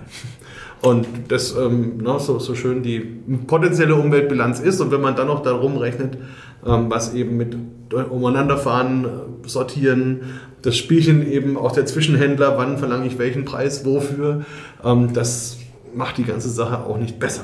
Jetzt hast du hier heimlich ein Bier eingeschenkt, als wir über Hopfen gesprochen haben. Genau. Und ich befürchte fast, es ist ein hopfenbetontes Bier. Was haben wir denn da? Ja, es ist unser IP, das äh, übernächste Woche in die Dose kommt. Das Oh. ist das erste Mal. Und äh, haben wir ein klein wenig an der Rezeptur gespielt. Äh, und äh, waren die Woche in einer Blindverkostung mit 20 verschiedenen Bieren und waren über das Ge Ergebnis mehr wie glücklich, muss man sagen. Aber probierst du. Okay. Ich hoffe, dir schmeckt so wie Also, uns. Ausschauen tut es auf jeden Fall auch wieder wunderbar. Richtig schöne helle Farbe. Wir haben, ja, es ist opal und boah, ja, es hat einen richtig intensiven Hopfengeruch. Und zwar beides. Einerseits diese grünen, grasigen Noten, die man sich auch gerade von Hopfenpellets, wenn man sie so vor sich liegen hätte, erwartet. Und auf der anderen Seite aber ganz viel fruchtige Noten. Das geht in Mango, in die Tropenfrüchte, aber auch so ein bisschen Blaubeeren, Stachelbeeren, also eine sehr, sehr vielfältige Nase, die ich hier habe, auch Ananas. Also ganz richtiger Obstkorb. Bin ich mal gespannt. Probieren wir das mal. Mm. Wow. Also im Mund noch mal intensiver. Ja. Ähm, das ist fast schon an der Grenze dessen, was man so machen kann in der Menge Wasser oder Flüssigkeit. Wow. Also, und zwar spannend. Also, es geht los mit dieser Fruchtigkeit. Es hat eine süße Note. Darauf kommen dann diese ja, Reifenfrüchte, Mango, wie ich sie gerade beschrieben habe, rote Beeren, ähm, auch so ein bisschen Guave, also eine sehr interessante tropische Note mit dabei. Dann mussiert es auf der Zunge und man schluckt es runter und dann entfaltet sich aber auch eine bittere, wie sich das für ein IPA gehört, die sich aber Zeit lässt, also die noch ein bisschen Raum lässt für diese fruchtigen Aromen. Man hat die Cremigkeit noch im Mund davon und hinten dann nach und nach, wenn die Fruchtigkeit abklingt, dann breitet sich die Bittere aus. Dann hat man auch ein bisschen Eindruck, dass da eine alkoholische Note ist, kommt aber erst sehr spät, wärmt auch ein bisschen, also wahrscheinlich ist es gar nicht so schwach auf der Brust. Ähm, ja, also tolles, intensives, hopfenbetontes, fruchtiges IPA. Ist euch gut gelungen. Freue ich mich auf der Dose, auf die Dose. Da wollte ich jetzt nicht unterbrechen. ich, hätte ich dich jetzt noch eine Viertelstunde weiter reden lassen können. Äh, ja. Ja, wir Habt ihr euch das so gedacht? Sind, wir sind sehr zufrieden damit, ja. Äh, und wir freuen uns eben auch darauf, dass äh, bei richtiger Lagerung natürlich, äh, sag mal, im Sommer bei der breiten Sonne soll es natürlich nicht sein, äh, kühl gelagert. Licht ist eben kein Thema. Äh, schmeckt dieses Bier in der Dose einfach über Monate frischer, fruchtiger im Vergleich zur Flasche. Ja, also die, die Frische ist der entscheidende Punkt. Ähm, und das merkt man hier richtig, also weil oft haben solche Biere dann schnell so ein bisschen was Dumpfes. Ja. Und, äh, und das ist hier gar nicht. Also das ist richtig, der Hopfen scheint, wie man so schön auf Englisch sagt, da gibt es ja wenig immer so deutsche Begriffe dafür. Ähm, und, und das auch toll ist, ist diese Harmonie. Also, weil es ja auch oft bei APAs so, dass man die schon trinkt, aber so nach, nach einem halben Glas oder spätestens einem Glas ist dann irgendwie auch Ende Gelände. Ähm, aber das hier ist wirklich so rund, dass man danach sagt, Mensch, würde ich jetzt doch gerne weitermachen. Wo sind wir denn da alkoholisch? Nur, dass ich mal frage, so ungefähr. 6,6. Ah ja, okay, dann. Also gar nicht so. Gar nicht so. Wir haben früher, äh, wo wir begonnen haben mit der Kammer, war das IPA bei äh, über 8, 8,2.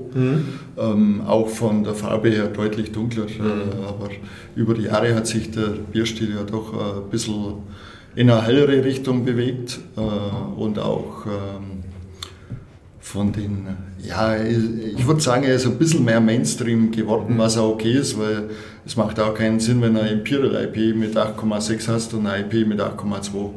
ähm, von daher haben wir eigentlich eine ganz, gute, ganz schöne Bandbreite und haben eigentlich absichtlich auch das IP äh, in einen Bereich runtergebracht, wo vielleicht doch der ein oder andere mehr hingreift und äh, ich finde schon, äh, das ist jetzt keine Nische mehr. Stimmt. Ja, und das ist jetzt für einen deutschen Biertrinker noch ein Bereich, den er vielleicht vom Festbier her kennt. Genau. Und dann ist es ja absolut in Ordnung. Ja, und ich finde auch, also das ist beim IPA eine spannende Entwicklung, wo wir, wenn wir so an diese ersten Craft-IPAs denken, so wie Sierra Nevada zum Beispiel oder so, ähm, wo das ja im Grunde noch eine britische Rezeptur war mit Karamellmalz, und wo auch der Malzkörper noch eine ordentliche Rolle gespielt hat und da dann auch die Frische vom Hopfen nicht ganz so kriegsentscheidend war. Ähm, dann hin zu einem Bier, wo ich diese Malznote komplett rausnehme und im Grunde dann eigentlich nur noch so eine Art Leinwand habe, auf der man dann den Hopfen hinmalt. Und das hat natürlich ganz andere Herausforderungen auch an das Thema Hopfen ähm, als in dieser Ursprungsvariante. Und da sind wir ja jetzt. Und ähm, ich glaube, das ist auch nochmal so ein Punkt. Ähm, Wie macht ihr das mit Hopfen? Kriegt ihr den hier aus Bayern, aus der Hallertau oder global? Oder wie muss man sich das vorstellen? Ja, schon global. Äh, Wir haben das Glück, dass wir direkt aus den USA beziehen können äh, und äh, da recht gute Verträge auch haben. Äh, Aber natürlich auch äh, für die heimischen Biere kommt der Hopfen aus der Holidau oder aus Tettnang. Ganz klar, für ein helles brauchen wir jetzt keinen amerikanischen Hopfen. Und äh, auf der anderen Seite, äh, mein Hopfen muss ja auch irgendwo eine Stabilität bekommen. Äh, darum braucht es eben jahrelangen Anbau. Wir haben schon Biere auf den Markt gebracht, äh, da war mal eins mit Melone dabei und nach sechs Wochen war die Melone weg und dann ist es auch nicht gut, wenn es nur noch auf dem Etikett zu sehen ist. Aber natürlich hat da die, die Holidau, die, die bayerischen und deutschen Hopfenhersteller total aufgeholt, aber sie haben natürlich auch Jahre aufholen müssen. Und von daher äh, schauen wir schon, dass wir mehr und mehr äh, heimisch bekommen, weil Malz sowieso heimisch. Äh, Gut, Hefe ist ein anderes Thema, aber da haben wir mittlerweile unsere ganz nette Hefebank äh, mit, mit 40 oder 50 eigenen Hefen, die wir verwenden. Also in der Richtung sind wir, glaube ich, extrem gut unterwegs.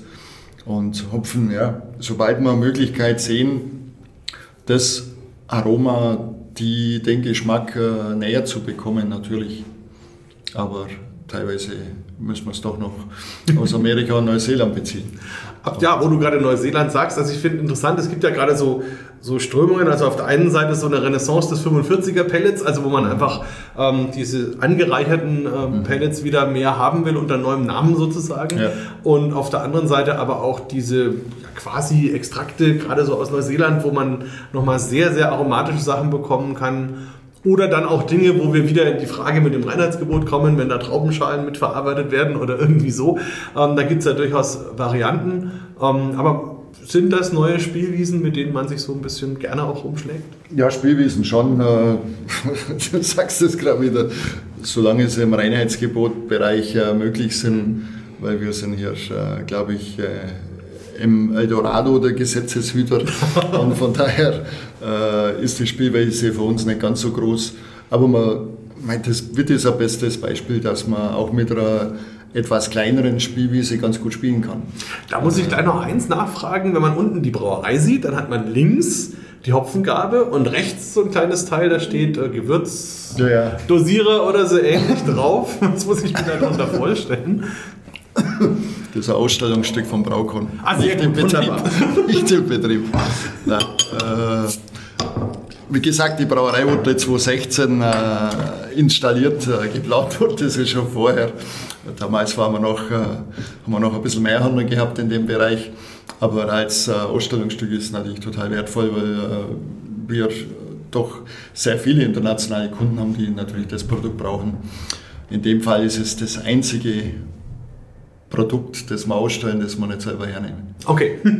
Wobei man ja sagen muss, auch das ist ja eine interessante Geschichte, weil in Bamberg zum Beispiel haben wir ja die Melzerei Weiermann, die ja auch eine Versuchsbrauerei haben, ganz bewusst, um ihren internationalen Kunden auch so ein bisschen zeigen zu können, was man so alles machen kann. Ja. Und ähm, also jetzt mal unter uns Gebetsschwestern, das hört ja keiner zu. da sind ja auch die ein oder anderen Biere dabei, die vielleicht nicht so ganz dem Reinheitsgebot entsprechen. Aber da hat man wohl einfach, und das ist das, was ja in letzter Zeit für mich so ein bisschen eine Frage an der ganzen Geschichte ist. Grundsätzlich finde ich das Reinheitsgebot gut, aber was ich schwierig finde, ist, dass es halt regional so unterschiedlich gelebt wird und dass der eine Brauer halt so ein bisschen bestraft wird, dass er da ist und der andere eben ist 300 Meter weiter und dann ist es anders. Musst du jetzt auch gar nichts dazu sagen, habe ich jetzt gesagt. Aber das finde ich dann schon einfach auch ein bisschen schade, weil man natürlich Potenzial nicht so nutzen kann. Naja. Natürlich, aber wie gesagt, äh, wenn man dann nach mehreren Ordnungswidrigkeiten in den Genuss des Strafrechts kommt, Und da bin ich mittlerweile, weil man doch wieder irgendwie eine Flasche Mixed Out Bourbon gefunden hat, äh, dann hört irgendwann der Spaß auf, äh, wenn, wenn dann die Option Freiheitsstrafe ist, so lächerlich wie das klingen mag. Äh, von daher habe ich mir die Hörner zum Glück abgestoßen. Wir haben auch irgendwann erkannt, um einmalig auf das Thema Milkstout zu kommen, ähm, dass wirklich der Großteil der deutschen Verbraucher mit dem Thema nichts anfangen kann. Das ist wie gegen Windmühlen, man, man gewinnt äh, diese Auseinandersetzung nicht, weil auf der anderen Seite eben nicht die Zuhörer da sind, die eigentlich mit dem Thema was anfangen können. Das Reinheitsgebot ist äh, vom Ursprung her eine wichtige, gute Sache und es ist auch eigentlich werbemäßig international, wie das gesehen wird. Ich komme ja, ja. genug in der Welt umher und wie international das bayerische Reinheitsgebot gesehen wird, das ist einfach toll, aber es weiß ja niemand, was es bedeutet. Und äh, wir haben äh, in Österreich haben wir Milkstout gebraut als Biermischgetränk. Ähm, okay, war nett. Äh, interessiert hat es niemand. Wir haben dann mit Sondergenehmigung Milkstout in Bremen gebraut, haben dann sogar Bier drauf schreiben dürfen, äh, obwohl es für mich ein Biermischgetränk ist. Resonanz keine. Mhm. Vor kurzem wurde mir dargelegt, dass man Bier äh, nicht nach dem Reinheitsgebot brauen können. Äh, und das hätte man dann äh, alkoholisches Malzgetränk taufen dürfen. Mhm. Auf meine Nachfrage, weil ich ja doch mit dem Thema mittlerweile sehr bewandert bin. Äh, Kurt Steinl war da sehr, sehr hilfreich auch von uns. Äh, wir haben uns da jahrelang da wirklich Geld investiert. Mhm. Und im Endeffekt auf meine Frage, in welcher Steuerklasse ich das Ganze dann äh, versteuern darf, äh, dann kam als Antwort, oh, das können Sie nicht sagen, weil das ist eine andere Behörde. Also von daher, äh, ich habe kein Problem, wenn das in Deutschland irgendwo möglich ist. Mhm. In diesem Landkreis ist es nicht möglich. Das kann ich beim Notar unterschreiben. Ja. Ja, wie gesagt, von daher äh, ist das Thema bei uns aber auch wirklich schon lange kein Thema mehr, weil man, wenn man jetzt sich diese Bandbreite anschaut, dann muss man es nicht unbedingt hier produzieren. Wir haben einen Collab gemacht mit Omnipollo, äh, da sind sogar Brezen mit dabei, äh, der wurde in Schweden produziert und, und da geht es ja. Also man kann dann schon das eine oder andere trotzdem noch machen, wenn man das unbedingt haben will, aber äh, letztendlich muss es ja irgendwo auch zielführend sein für uns ist es nicht mehr zielführend, ja. das Thema eigentlich hm. zu, äh, zu bewegen und äh, da haben wir uns wirklich nur Körner abgestoßen. Ja, wobei ich sagen muss, in Sachen Marketing wäre es vielleicht nicht schlecht. Also wenn du als Brauer vielleicht mal so vier Wochen Knast hättest und wir dann, ich meine, also das wäre wahrscheinlich auf der ersten Seite von vielen Zeitungen, wenn, wenn ein Brauer fürs Bierbrauen in den Knast kommt. Aber egal. Das, das Thema besprechen wir dann danach. Das ist im Gange. Ich meine, es ist immer noch besser. Früher hätte man die, dich wahrscheinlich im Fluss versenkt oder so. Also insofern. Ja, ja, klar. Also von daher hat es definitiv eine Vorwärts- oder Weiterentwicklung gegeben. Äh, heute zahlt man nur noch und hat eine Option. Von daher, früher hat man die nicht gehabt. Na, okay, also zwei Themen möchte ich noch besprechen, sonst ufert das heute auch wieder aus. Ja. Ähm, und zwar einerseits, ja, wunderbar. Wir haben natürlich noch ein neues Bier, das können wir immer gerne zwischen rein besprechen. Perfekt. Ähm, und zwar zwei Punkte. Das eine hast du gerade angesprochen, die Collaboration Brews, da kommen wir wieder zum Schluss drauf. Ähm, und dazwischen gibt es ja noch so eine, so eine Zwischenstufe. Also ihr seid natürlich Brauer, aber eben auch Brauanlagenhersteller und dann gibt es natürlich auch Brauereien, die sich vielleicht nicht gleich eine Brauanlage bei euch leisten, aber trotzdem ein Bier bei euch machen lassen. Ähm, und das finde ich persönlich eigentlich immer eine gute Entwicklung, weil ich finde es vernünftiger zu sagen, man möchte eine eigene Rezeptur entwickeln, eine eigene Marke aufbauen und macht das aber mit einer Produktion, die funktioniert, die weiß, was sie tut, wo man einfach entsprechende Leute drumherum hat, die einem auch helfen und unterstützen, als man kauft sich mit dem letzten Cent irgendeine Brauanlage und rührt dann irgendwas zusammen, hat dann zwar auch sein eigenes Bier, aber in der Regel ein Qualitätsproblem. Und ich glaube, das ist tatsächlich ähm, etwas, was sich bei uns mittlerweile durchsetzt, dass es also Marken gibt, die dann zum Beispiel zu Leuten wie zu euch kommen und sagen, wir haben da eine Idee, haben eine Rezeptur und dann ist wahrscheinlich die Bandbreite recht fließend. Also zwischen den einen, die genau wissen, was sie wollen, ähm, und ihr mehr oder weniger der ausführende Teil seid, und die anderen, die halt schon auch eine Beratung brauchen, was sie denn da überhaupt machen und wie das am Markt ankommt und wie man das vermarktet. Ja, die Bandbreite ist sehr groß. Ja. Äh, für uns ist es ein sehr interessantes Geschäftsfeld, weil wir äh, durch den Neubau, äh, wir haben hier eine 50 Hektar Anlage, und von Drucklaching rübergebracht, die 10 Hektoliter Anlage. Äh, wir haben eine Bandbreite, wie sie wahrscheinlich in Deutschland sehr selten zu finden ist. Mhm.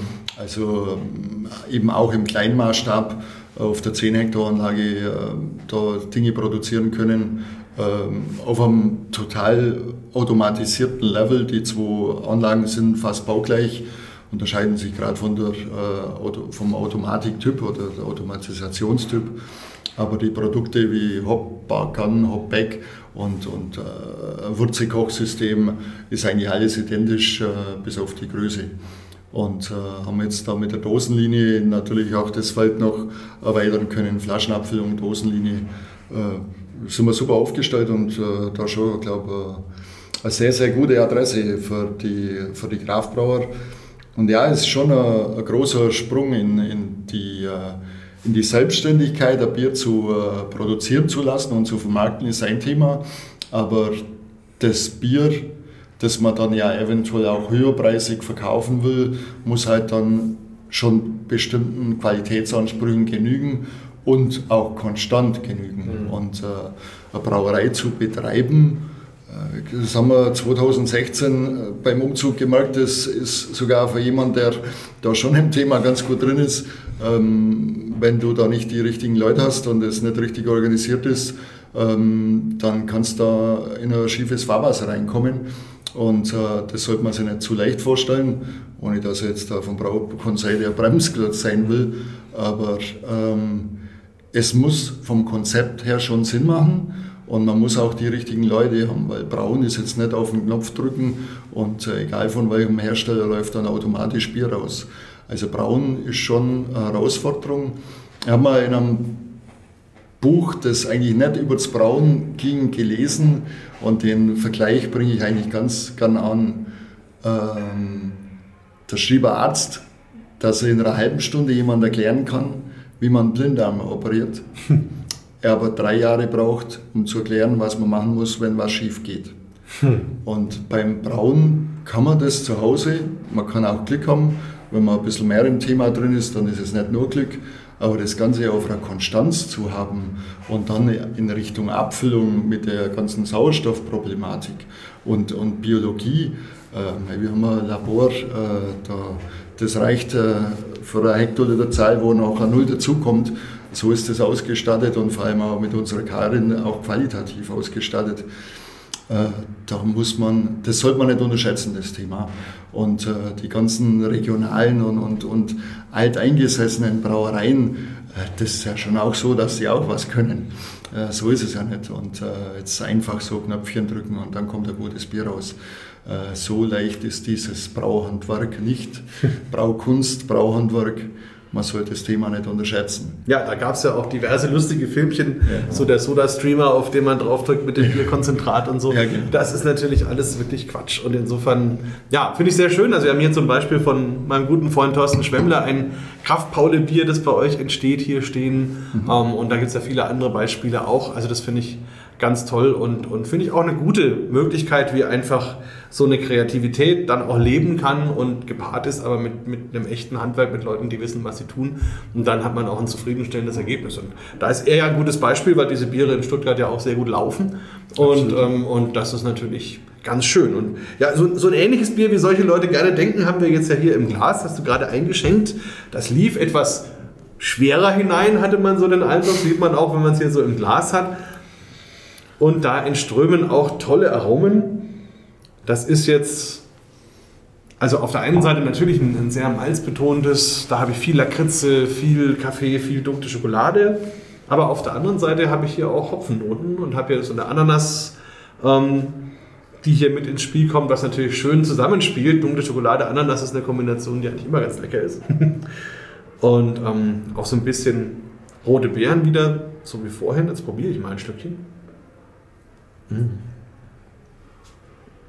Also als erstes fällt mir wieder das Mundgefühl auf. Das finde ich ist oft so ein Punkt, wenn Biere das nicht haben, dass sie nicht im Mund jetzt hier schön cremig sind, schön mit der Zunge spielen, dann, dann wirkt es oft leer oder dann, dann ist es unrund. Und das habe ich hier und das sorgt auch dafür, dass man diesen Geschmack nach und nach wahrnimmt.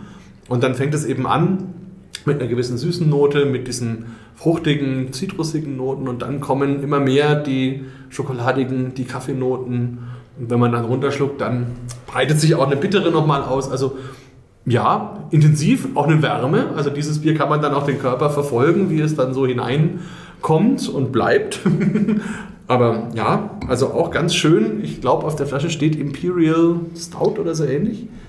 Das ist unser Black Imperial IP. Ah, Imperial Äh, IP, und die, wunderbar. Hm. Die 20 Plato und 100 Bittereinheiten kann man nicht verstecken. Nein.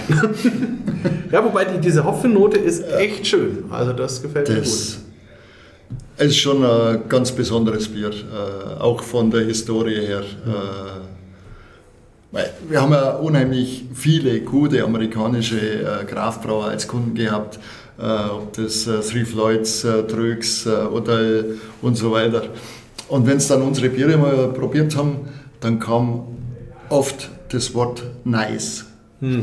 Und äh, man dachte, okay, ja, äh, okay, eure IPs sind intensiver, aber wir haben ja auch ein bisschen einen anderen Markt.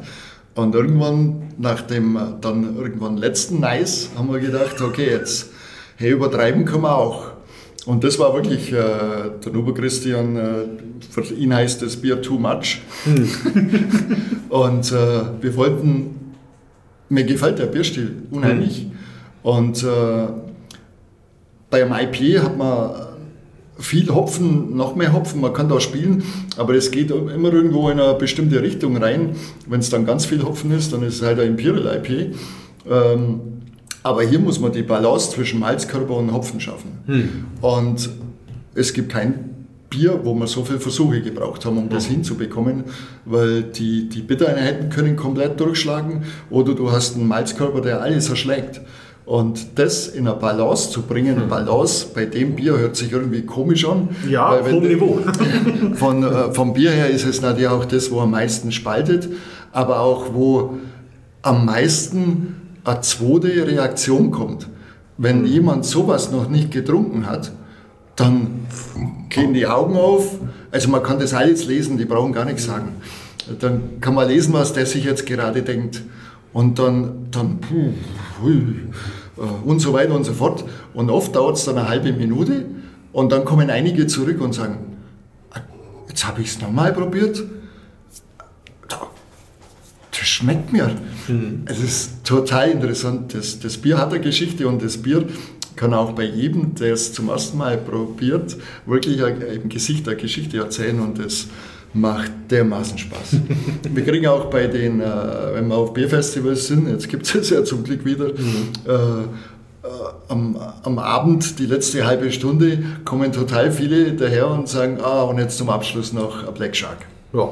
Und äh, das ist natürlich schön, dann weißt du, wo du stehst.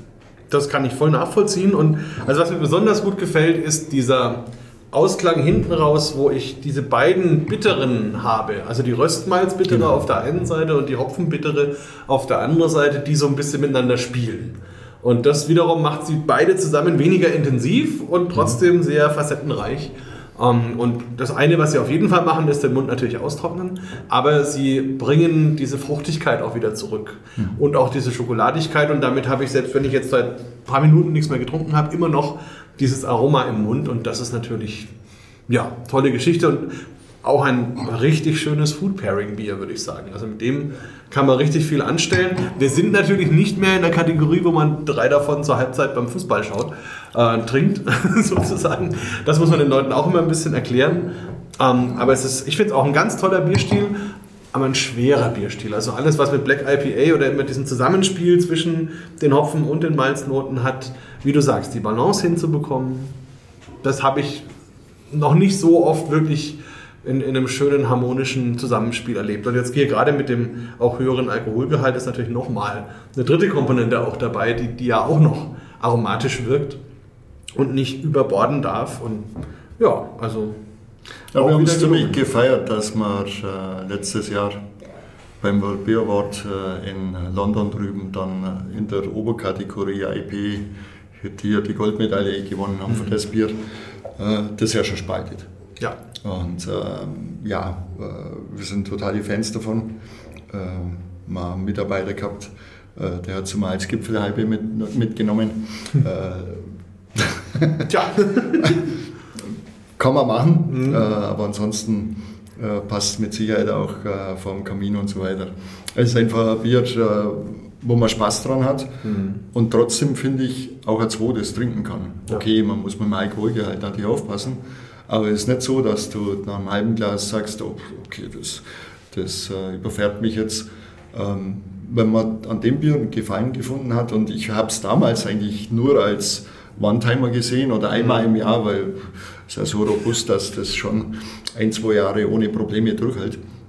Und äh, ich konnte es nicht verstehen, dass wir den ersten Sud damals nach sechs Wochen verkauft hatten. Hm. Und seitdem haben wir es im Sortiment und es kommt auch nicht mehr raus. Ja, nee, sehr gut. Ich finde auch, wenn es wärmer wird, entfaltet sich diese Schokoladennote nochmal ja. mehr und das macht es natürlich auch nochmal schön.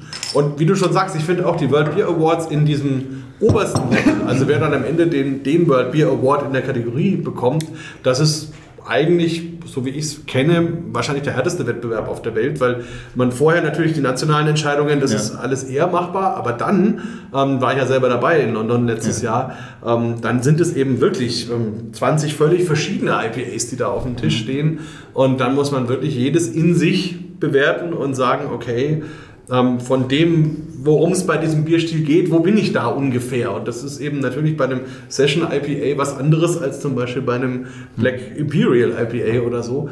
Ähm, und da sind entsprechend auch Leute immer nur dabei in der Jury, die da schon entsprechend auch Erfahrung haben, was mir auch immer Spaß macht, weil man natürlich jedes Mal was dazulernt. Also das ist eigentlich das Coolste bei diesen Wettbewerben, dass man ja praktisch eine gratis Fortbildung bekommt, weil wann hat man sonst schon die Leute der Welt, die sich damit intensiv beschäftigen, an einem Tisch ähm, und kann mit denen dann tolle Biere verkosten und einfach jeder bringt so seine Expertise, seine Sichtweise ein und und das ist dann immer, auch wenn wir dann oft auch nach langen Diskussionen am Schluss sagen, okay, okay, so ist es jetzt, der gewinnt und so, ähm, dann trinkt man nochmal, stößt nochmal an, feiert das auch nochmal ein bisschen, dass diese Entscheidung auch irgendwie geboren wurde am Ende. Und natürlich umso schöner, wenn man dann merkt, dass es beim Brauer auch entsprechend ankommt. Ähm, ja, und also insofern auch vielleicht mal eine wichtige Message, dass wir uns das nicht leicht machen bei diesen Wettbewerben, ja. ähm, sondern das ist in der Tat, also zumindest für die, die das ernsthaft angehen, ist das echt Arbeit, aber eine schöne. Also das natürlich auf jeden Fall. Ja. Gut, da sind wir ja beide vertreten. Jetzt beim World Beer Award war ich leider noch nie in, in England drüben. Also das ist mit Sicherheit eine wahnsinnig schöne Erfahrung. Ist toll, ja. European Beer Star ist, ist klasse und es ist halt einfach eine Blindverkostung und, und äh, mit äh, sehr vielen, die sich mit Bier auskennen. Und äh, die äh, Medaillen sind einfach schon ein Gradmesser, dass du weißt, wo du als Brauerei stehst. Äh, leider, wie gesagt, äh, beim Konsumenten kommen sie bei weitem nicht so an wie, wie in den USA drüben. Äh, da haben andere Wettbewerbe, wo es viele Medaillen gibt, einfach ja, nicht dazu beigetragen und auch die mhm. Brauereien selber teilweise nicht. Aber äh, für, für in der Branche wird das natürlich schon gesehen und äh, ist für uns natürlich auch eine totale Synergie, jetzt nicht nur auf der Kamba-Seite, sondern auf der Braukon-Seite. Also die, die, Wettbewerbe sind für uns wichtig und äh, darum nehmen wir auch daran teil. Mhm. Und äh, das ist eine unabhängige Jury, die du sagt, wie gut du bist. Punkt. Mhm. Und äh, ja, über die Ergebnisse zurzeit freuen wir uns natürlich sehr. Jetzt haben wir eins, äh, das war jetzt eigentlich eine gute Brücke. Na gut. Ähm, unser dunkler Doppelbock der Mastrobat Genau, den Namen musst du noch mal aussprechen, weil ich verspreche mich garantiert dabei. Der Mastrobat Genau, Also dieses Spielchen mit den A-Toren in Deutschland ist natürlich super und das ist ein besonders schönes. Wie kam es dazu? Ja, unser Brauführer sagt immer, die ganzen guten Namen waren schon weg. Und dann ist der Chef mit dem daherkommen. Äh, wir bringen es nicht mehr ganz zusammen, ehrlich gesagt. Es muss an einem schönen Abend gewesen sein. Und äh, das erste Jahr hieß er auch noch Doppelbock. Und was für uns als Brauerei das absolut Coole war, man, äh, am Anfang, wenn man als Brauanlagenbauer Braumeister ist, dann ist man ja gar kein richtiger Braumeister, so hm. bei so einem Stammtisch und so. Äh, ist mir wirklich mal passiert. Und, äh, und das wurde regional natürlich schon ein bisschen, ob es belächelt wurde, argwöhnisch angeschaut. Und äh, die bauen Brauereien, äh, deswegen müssen sie noch lange kein Bier brauen können. Ähm, beim ersten European Beer Star, wo wir mitgemacht haben, haben wir mit unserem Doppelbock, damals leider noch nicht mit dem Namen, mhm. die Goldmedaille geholt und die Diskussion warum. Doppelbock äh, Goldmedaille äh, in Bayern da weiß man, wie viel Wert die Brauereien auf ihren Doppelbock legen. Ja. Und äh, die Rezeptur ist ziemlich strange. Wir kochen die Fortwurzel mehrere Stunden. Ist natürlich von der Energieseite her furchtbar. Aber man kriegt hier einfach ein viel äh, ausgeprägteres Aroma in dieser, im, Karamellbereich. Mhm. Und äh, Rezeptur ist eigentlich zusammen mit einem amerikanischen Brauer damals entstanden, mit dem ich beim Hofbraus gebraut habe, wo ich am Anfang gedacht habe, oh, Tim, was machst denn du? äh, aber das Ergebnis war dann mehr wie überzeugend. Es erinnert mich ein bisschen so an das, was wir in der Ausbildung immer erzählen, wenn wir über das mittelalterliche Brauen ja. sprechen. Weil die ja ganz bewusst gekocht haben für den Geschmack, also fürs Aroma. Heute wissen wir ja, es hat auch einen großen Einfluss auf die Sauberkeit letzten Endes, aber das war denen ja damals gar nicht bewusst, sondern sie wussten einfach, durch dieses Würzekochen entstehen karamellige, schöne, angenehme Aromen. Und insofern ist es ja naheliegend, das intensiver zu tun ähm, so ein bisschen das Gegenteil von dem, was viele Brauereien normalerweise tun, indem sie im Nachhinein noch einen Nachguss ähm, drauf geben und es eher wieder ein bisschen verdünnen. Ist natürlich sehr, sehr spannend, da ein Konzentrat zu erzeugen, so in gewisser Weise. Noch dazu mit all diesen Reaktionen, die dann durch das lange Kochen entstehen. Ähm, ja. Also wenn ich nicht selber dabei gewesen wäre, damals beim ersten Sud, ich hätte es eigentlich nicht geglaubt, der hat wir haben die Vorderwurzel, glaube ich, äh, zweieinhalb oder drei Stunden gekocht und er hat es immer wieder probiert und äh, erst bei einem Punkt, wo für ihn das Karamellisieren ausreichend war, hm. ging das Go. Und äh, das war einer der besten Verkoster, wo ich jemals getroffen habe. Also der hat eine Nase gehabt, die war sensationell. Wahnsinn. Also das, sind halt, ja, das erweitert natürlich irgendwo Horizont, weil, weil ich, hab, ich vergesse nie äh, ein Gespräch, wo ich äh, mit einem technischen Leiter einer sehr, sehr, sehr bekannten amerikanischen Brauerei geführt habe und äh, diesem Tim Rastetter, der damals der erfolgreichste Einzeleinsender beim Great American Beer Festival war über Jahre, ein brutal guter Braumeister und die haben sich da mehrere Stunden im Hofbräuhaus über Biere äh, unterhalten und ich bin dran gesessen und habe mir gedacht, boah, das sind lauter böhmische Dörfer. Und irgendwann ist einer von den zwei auf die Toilette, also ein paar Stunden. Äh, mhm Passiert. Und, äh, und dann hat äh, der andere, der Bill, sich entschuldigt, Markus, entschuldige das, dass, äh, dass wir uns da mit unserem amerikanischen äh, Gerede uns da in Ekstase geredet haben. Und ich habe gesagt, hey, das ist mega interessant. Mhm. Mir hat es fast vom Hocker. Toll, äh, ich lerne da brutal was dazu.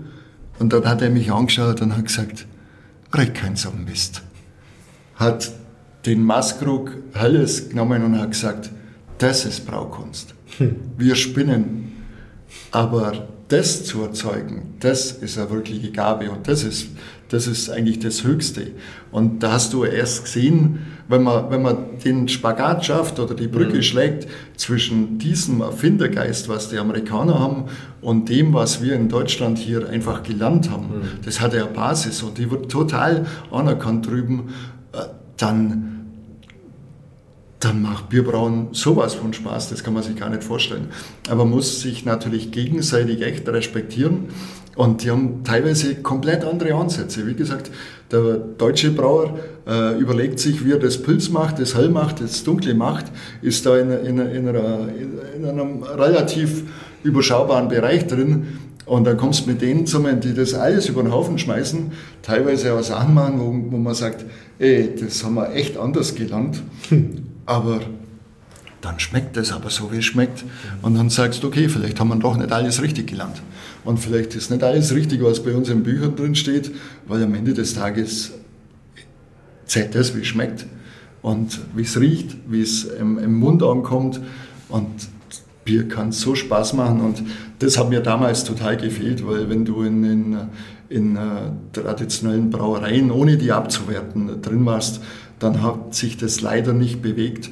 Und auch in dem Bereich hat die ganze Kraftbiergeschichte wirklich etwas erreicht. Sie hat wieder auch traditionelle Brauer mehr an die Rohstoffe herangeführt. Man macht sich mehr Gedanken über das Thema und boah, wir haben alle davon profitiert. Alle. Und das finde ich das Tolle. Und darum hat es mich immer total aufgeregt, wenn, wenn die anderen mit ihrem blöden IPA geredet haben und, und die, die anderen dann wieder gesagt haben, Hell ist, äh, ist, ist kein Bier. Die Bierlandschaft ist so toll und die geht von Hell oder alkoholfrei bis zum Imperial IP und von rechts nach links und von oben nach unten. Und das ist Bierlandschaft und alles gehört dazu. Perfekt. Das wäre jetzt ein gutes Schlusswort, wenn wir nicht Na, noch zwei ja, Biere. ja, das ist völlig richtig. Und ich glaube, also, was ich auch so in Gesprächen jetzt zum Beispiel, ich hatte ja auch Professor Nazis schon im Bier Talk, ähm, ich habe den Eindruck, man hat sich einfach zu lange darauf konzentriert, diesen Prozess für die bekannten, beliebten, klassischen Biersorten so weit zu optimieren, ähm, dass man dabei völlig aus den Augen verloren hat, was eben das noch alles an Facetten haben kann, an, an Spielwiesen haben kann. Und das fängt bei dem reinen Brauvorgang an, geht aber auch zu Hopfen und zu den Diskussionen über das ganze Hopfenthema bis hin eben ja, zu solchen Experimenten, wo wir jetzt fast schon wieder in mittelalterliche Brauideen zurückkommen. Und also was ich hier total toll finde an diesem Doppelbock, der hat so eine Note von karamellisierten Walnüssen. Wenn ich das so rieche, und das, das ist eine ganz, also erstens mag ich Walnüsse total gern. Aber es ist, ähm, also überhaupt eine nussige Note ist schön, aber normalerweise geht es eher in so eine Haselnussnote und hier hat man ein bisschen mehr Charakter noch über diese Walnuss. Und dazu dann dieses schöne karamellige, also das ist schon von der Nase her eine ganz, ganz tolle Geschichte, optisch sowieso, also sehr schön, wie sich das im Glas bewegt und fließt und ja, In Kombination mit Woodford Reserve im Bourbonfass haben wir mal Amerikaner gesagt, schick ihn ein, er gewinnt irgendwann Gold. Ja, mal schauen. mal schauen, ja. Kann ich mir aber gut vorstellen. nicht. Ja. Äh, fand es eine total interessante Kombination, Mhm. äh, wo dann du die Vanillearomen noch mehr mit reinkriegst. Boah, das, das hat schon Spaß gemacht oder macht Spaß. Ja. Also das finde ich übrigens, fällt mir jetzt auch gerade auf, wo ich ihn trinke. Also es ist einerseits natürlich ein wunderbarer Doppelbock mit vollem Aroma. Allerdings lässt er etwas Raum. Ja. Wo man sich gut vorstellen kann, dass da zum Beispiel so ein Bourbonfass oder andere Aromen sich auch noch mit verbinden können. Ähm, und auch eine Alterung bis zu einem gewissen Grad dem auch gut tun kann. Also das ist ein tolles Bier, mit dem man viel noch anstellen kann. Das ist schon... Vielleicht kommt Mastrobator ja auch ein bisschen vom Meister, vom Maestro, könnte man ja auch sagen. Von daher kommt's. Ja, genau. Wunderbar. So, also ein Bier haben wir noch. Also da freue ich mich jetzt einfach so drauf, genau diese Dose. Wenn wir schon einen Omnipollo Collab haben. Also außer du möchtest zwischendurch noch, mein Gott, also jetzt ist auch schon egal. Nein, überspringen wir es. äh, Das eben äh, Schnapulierer ist ein Braumeister Edition, Mhm. von dem wir letztes Jahr eben auch eine Medaille bekommen haben. Und vom Kraft Pauli das IP, aber IP haben wir vorhin schon gehabt. Ja. Eben als äh, Vertreter der, der Kontraktbrauer, die wir hier haben. Mhm. Ähm, aber man hört's, ich mache schon die Omnipol. Die Dose wird schon geöffnet. Wir können trotzdem noch ganz kurz über den Schnabulierer vielleicht sprechen. Also auch wenn du, wie gesagt, auch gerne schon einschenken kannst, kein Thema. Also ist ja an sich schon wieder ein schöner Name, der Schnabulierer. Also ein Bier, was man einfach gerne mal so wegschnabuliert. Also einerseits genießt, andererseits aber auch einfach gerne trinkt. So würde ich das übersetzen vom Begriff her. Und die Braumeister-Edition sagt ja auch was, wo eben temporär sich die Leute hier so ein bisschen austoben können. Was ist das für ein Bier? Ein belgisches Saison und es ist so schade, dass natürlich der Markt von, von, der ba- bayerischen Brauerei für, belgischen, für belgische Bierstile überschaubar ist. Ich liebe es. Äh, Ich habe immer gesagt, war jetzt bei mehreren Bierreisen schon in Belgien drüben äh, und äh, es macht jedes Mal unheimlich Spaß. Äh, Triple-Saison, Witbier sowieso. Vielleicht müssen wir es doch verkosten. Die Dose ist zwar offen, aber es ist noch nicht eingeschenkt. Ja. Ähm, also auch wenn es jetzt unverschämt sein mag, aber, aber das klingt jetzt so interessant. Weil Eine gute Saison ist natürlich ein fantastisches Bier. Insofern. Vielleicht zum Aus. Ja.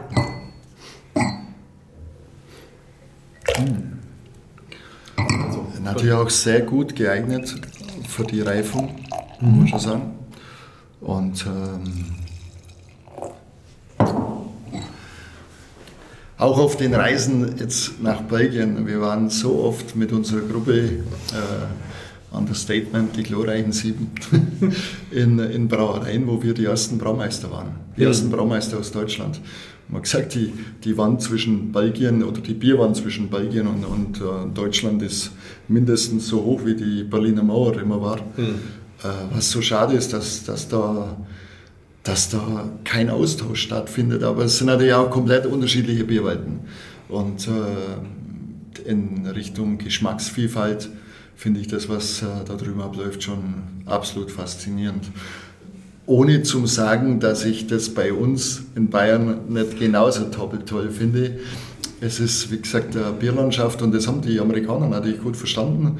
Äh, so ein bisschen was noch von England. Sie haben sich überall die Sahne runtergeholt und äh, sehen eigentlich das total Gute an, an den traditionellen Bierländern. Und wir müssten es manchmal ein bisschen noch mehr sehen. Aber okay, es ist halt so, wie es ist. Ja, ich finde, also was ich besonders interessant finde, ist, dass es ja eine unterschiedliche Entwicklung gab in England, Belgien und Deutschland, was die Entwicklung der Biere jetzt so in der Mitte des 20. Jahrhunderts angeht. Also bei uns war ja einfach durch die Kriege, durch die Zerstörung so eine Art Stunde Null und man hat dann wieder angefangen und dann hat sich das bei diesen 12% Stammwürze, 5% Alkohol eingependelt und das war oder ist unsere Biernormalität, die wir seit 1945 ungefähr haben, haben dabei halt unsere gesamte Palette an Leichtbieren mehr oder weniger vergessen, die es vorher gab. Und die Starkbiere haben sich eigentlich nur im Süden erhalten, wo man halt die Bockbiertradition hatte. Mittlerweile natürlich auch wieder im, im Norden. Ähm, dann in England ist es so verlaufen, dass die ja eigentlich ganz gut starke Biere hatten und dann aber über die beiden Kriege runtergegangen sind von der Stammwürze immer weiter runter und das sich nie wieder erholt hat und wir deswegen in der englischen Bierwelt, wenn wir jetzt so im Pub sind, mit einem Bier zwischen 3 und 4 Prozent in der Regel konfrontiert werden, was es da so normal am Hahn gibt, ähm, wenn man jetzt mal von Craft-Brauereien absieht, sondern das klassische Real Ale. Und in Belgien war es gerade andersrum. Da gab es eher eben die leichteren Farmbiere und was es da so alles gab. Und dann hat sich das über die Zeit so von der Welde gesetzt und so entwickelt, dass die Biere alle eher weiter oben angelangt sind. Und wir deswegen jetzt eine Saison haben im Schnitt zwischen 6, 6, 5 oder so, was dort als Normalbier angesehen wird. Und das finde ich im Vergleich dieser Bierwelten ganz spannend, ähm, dass es da halt wirklich so ganz große Unterschiede gibt, wo jetzt der Normalbiertrinker seit zwei, drei Generationen sich einnordet, wenn er da so aufwächst, ne? wo die Belgier halt da sitzen und ihr Blond mit 6, 6,5 Prozent ganz einfach mal so eben wegtrinken und der Engländer eben, wenn er nach Belgien kommt, nach zwei Bieren vom Stuhl fällt. das ist dann halt was anderes. Und Saison ist ein ganz toller Bierstil, finde ich, weil er halt ähm, durch dieses hochvergorene, feine, edle, diese weinigen Noten, fruchtigen Noten, ähm, ja, das anders repräsentiert und es auch trotzdem viel Spaß macht, dieses Bier zu trinken. Und so ein bisschen habe ich das hier auch. Also was heißt ein bisschen? Ich habe das hier auch. Also da ich wollte gerade diese schöne, wollte gerade intervenieren. schöne weinige Noten, ne? Ja. Da kommt natürlich mittlerweile unsere Hefebank zum Tragen, ja. wo wir ganz spannende Sachen drin haben. Und ähm, okay, äh, Belgier haben natürlich auch ganz gern äh, die Zuckergeschichte im Auge, die wir Deutsche negativ sehen, aber wenn man vor allem Biere länger lagert, dann hat es auch deutliche Vorteile. Ja. Äh, weil bei uns einfach über die Lagerung Doppelbock, du kriegst die Ester rein, das ist nicht alles so toll. Und äh, in meinem Bierkühlschrank drüben sind ziemlich viele balkische Biere drin, die dann halt nach Jahren noch Spaß machen. Ja. Da sind wir nicht ganz vorne mit dabei. Also ich bin ein großer Fan von balkischen Bieren. Ja, also das eint uns auf jeden Fall schon mal und wie gesagt, wir haben hier richtig schön diese weinigen, feinen Noten. Also das ist ganz toll. Leichter Zitrus, ein bisschen auch Gewürznoten dabei. Mm. Wieder ein schönes cremiges Mundgefühl, auch eine gewisse Süße. Und hinten raus dann erst recht wieder Zitrus, schöner Malzkörper, auch ein bisschen Honig. Ähm, ja, das einfach lange, lange bleibt und trotzdem sehr schlank ist. Also da trinkt sich einfach schön. Ne? Kann ich mir auch vorstellen, in einem Sektglas zum Beispiel mal zu dem Empfang kann man sowas ja. schön reichen. Funktioniert. Funktioniert Absolut. wunderbar, ja. Absolut. Hm. Also auf das Mundgefühl, auf, die, auf den Nachtrunk legen wir unheimlich Wert drauf. Äh, ja, äh, ist natürlich Kochung, Anlage, Technologie schon ein wesentlicher Faktor. Äh, da stößt teilweise an Grenzen, weil wenn man jetzt eine alte Brauerei mit, mit direkter Beheizung sieht, ist, da sind wir im dunklen Bereich natürlich gut unterwegs, ja. aber vor allem für alle äh, geschmeidige, elegante Biere kommst du einfach an deine Grenzen. Und ähm, wenn man das sieht, was möglich ist mit den Rohstoffen, was für eine Geschmacksvielfalt. Ja. Also wie gesagt, mittlerweile kann ich es ganz gut ertragen, dass wir in dem Bereich bleiben müssen. Ja. Ich bleibe eigentlich ganz gerne drin. Ähm, und äh, ob das jetzt ein Witt ist, äh, hopfengestopftes Lager, IPA, du hast da eine Bandbreite, die, die echt gut ist. Und äh, alles Weitere gibt es ja von anderen Brauereien. Ja, eben. Ja, wobei, ich meine, letzten Endes, ich meine, man, man kann halt einfach wirklich auf diesem Klavier spielen. Und, genau.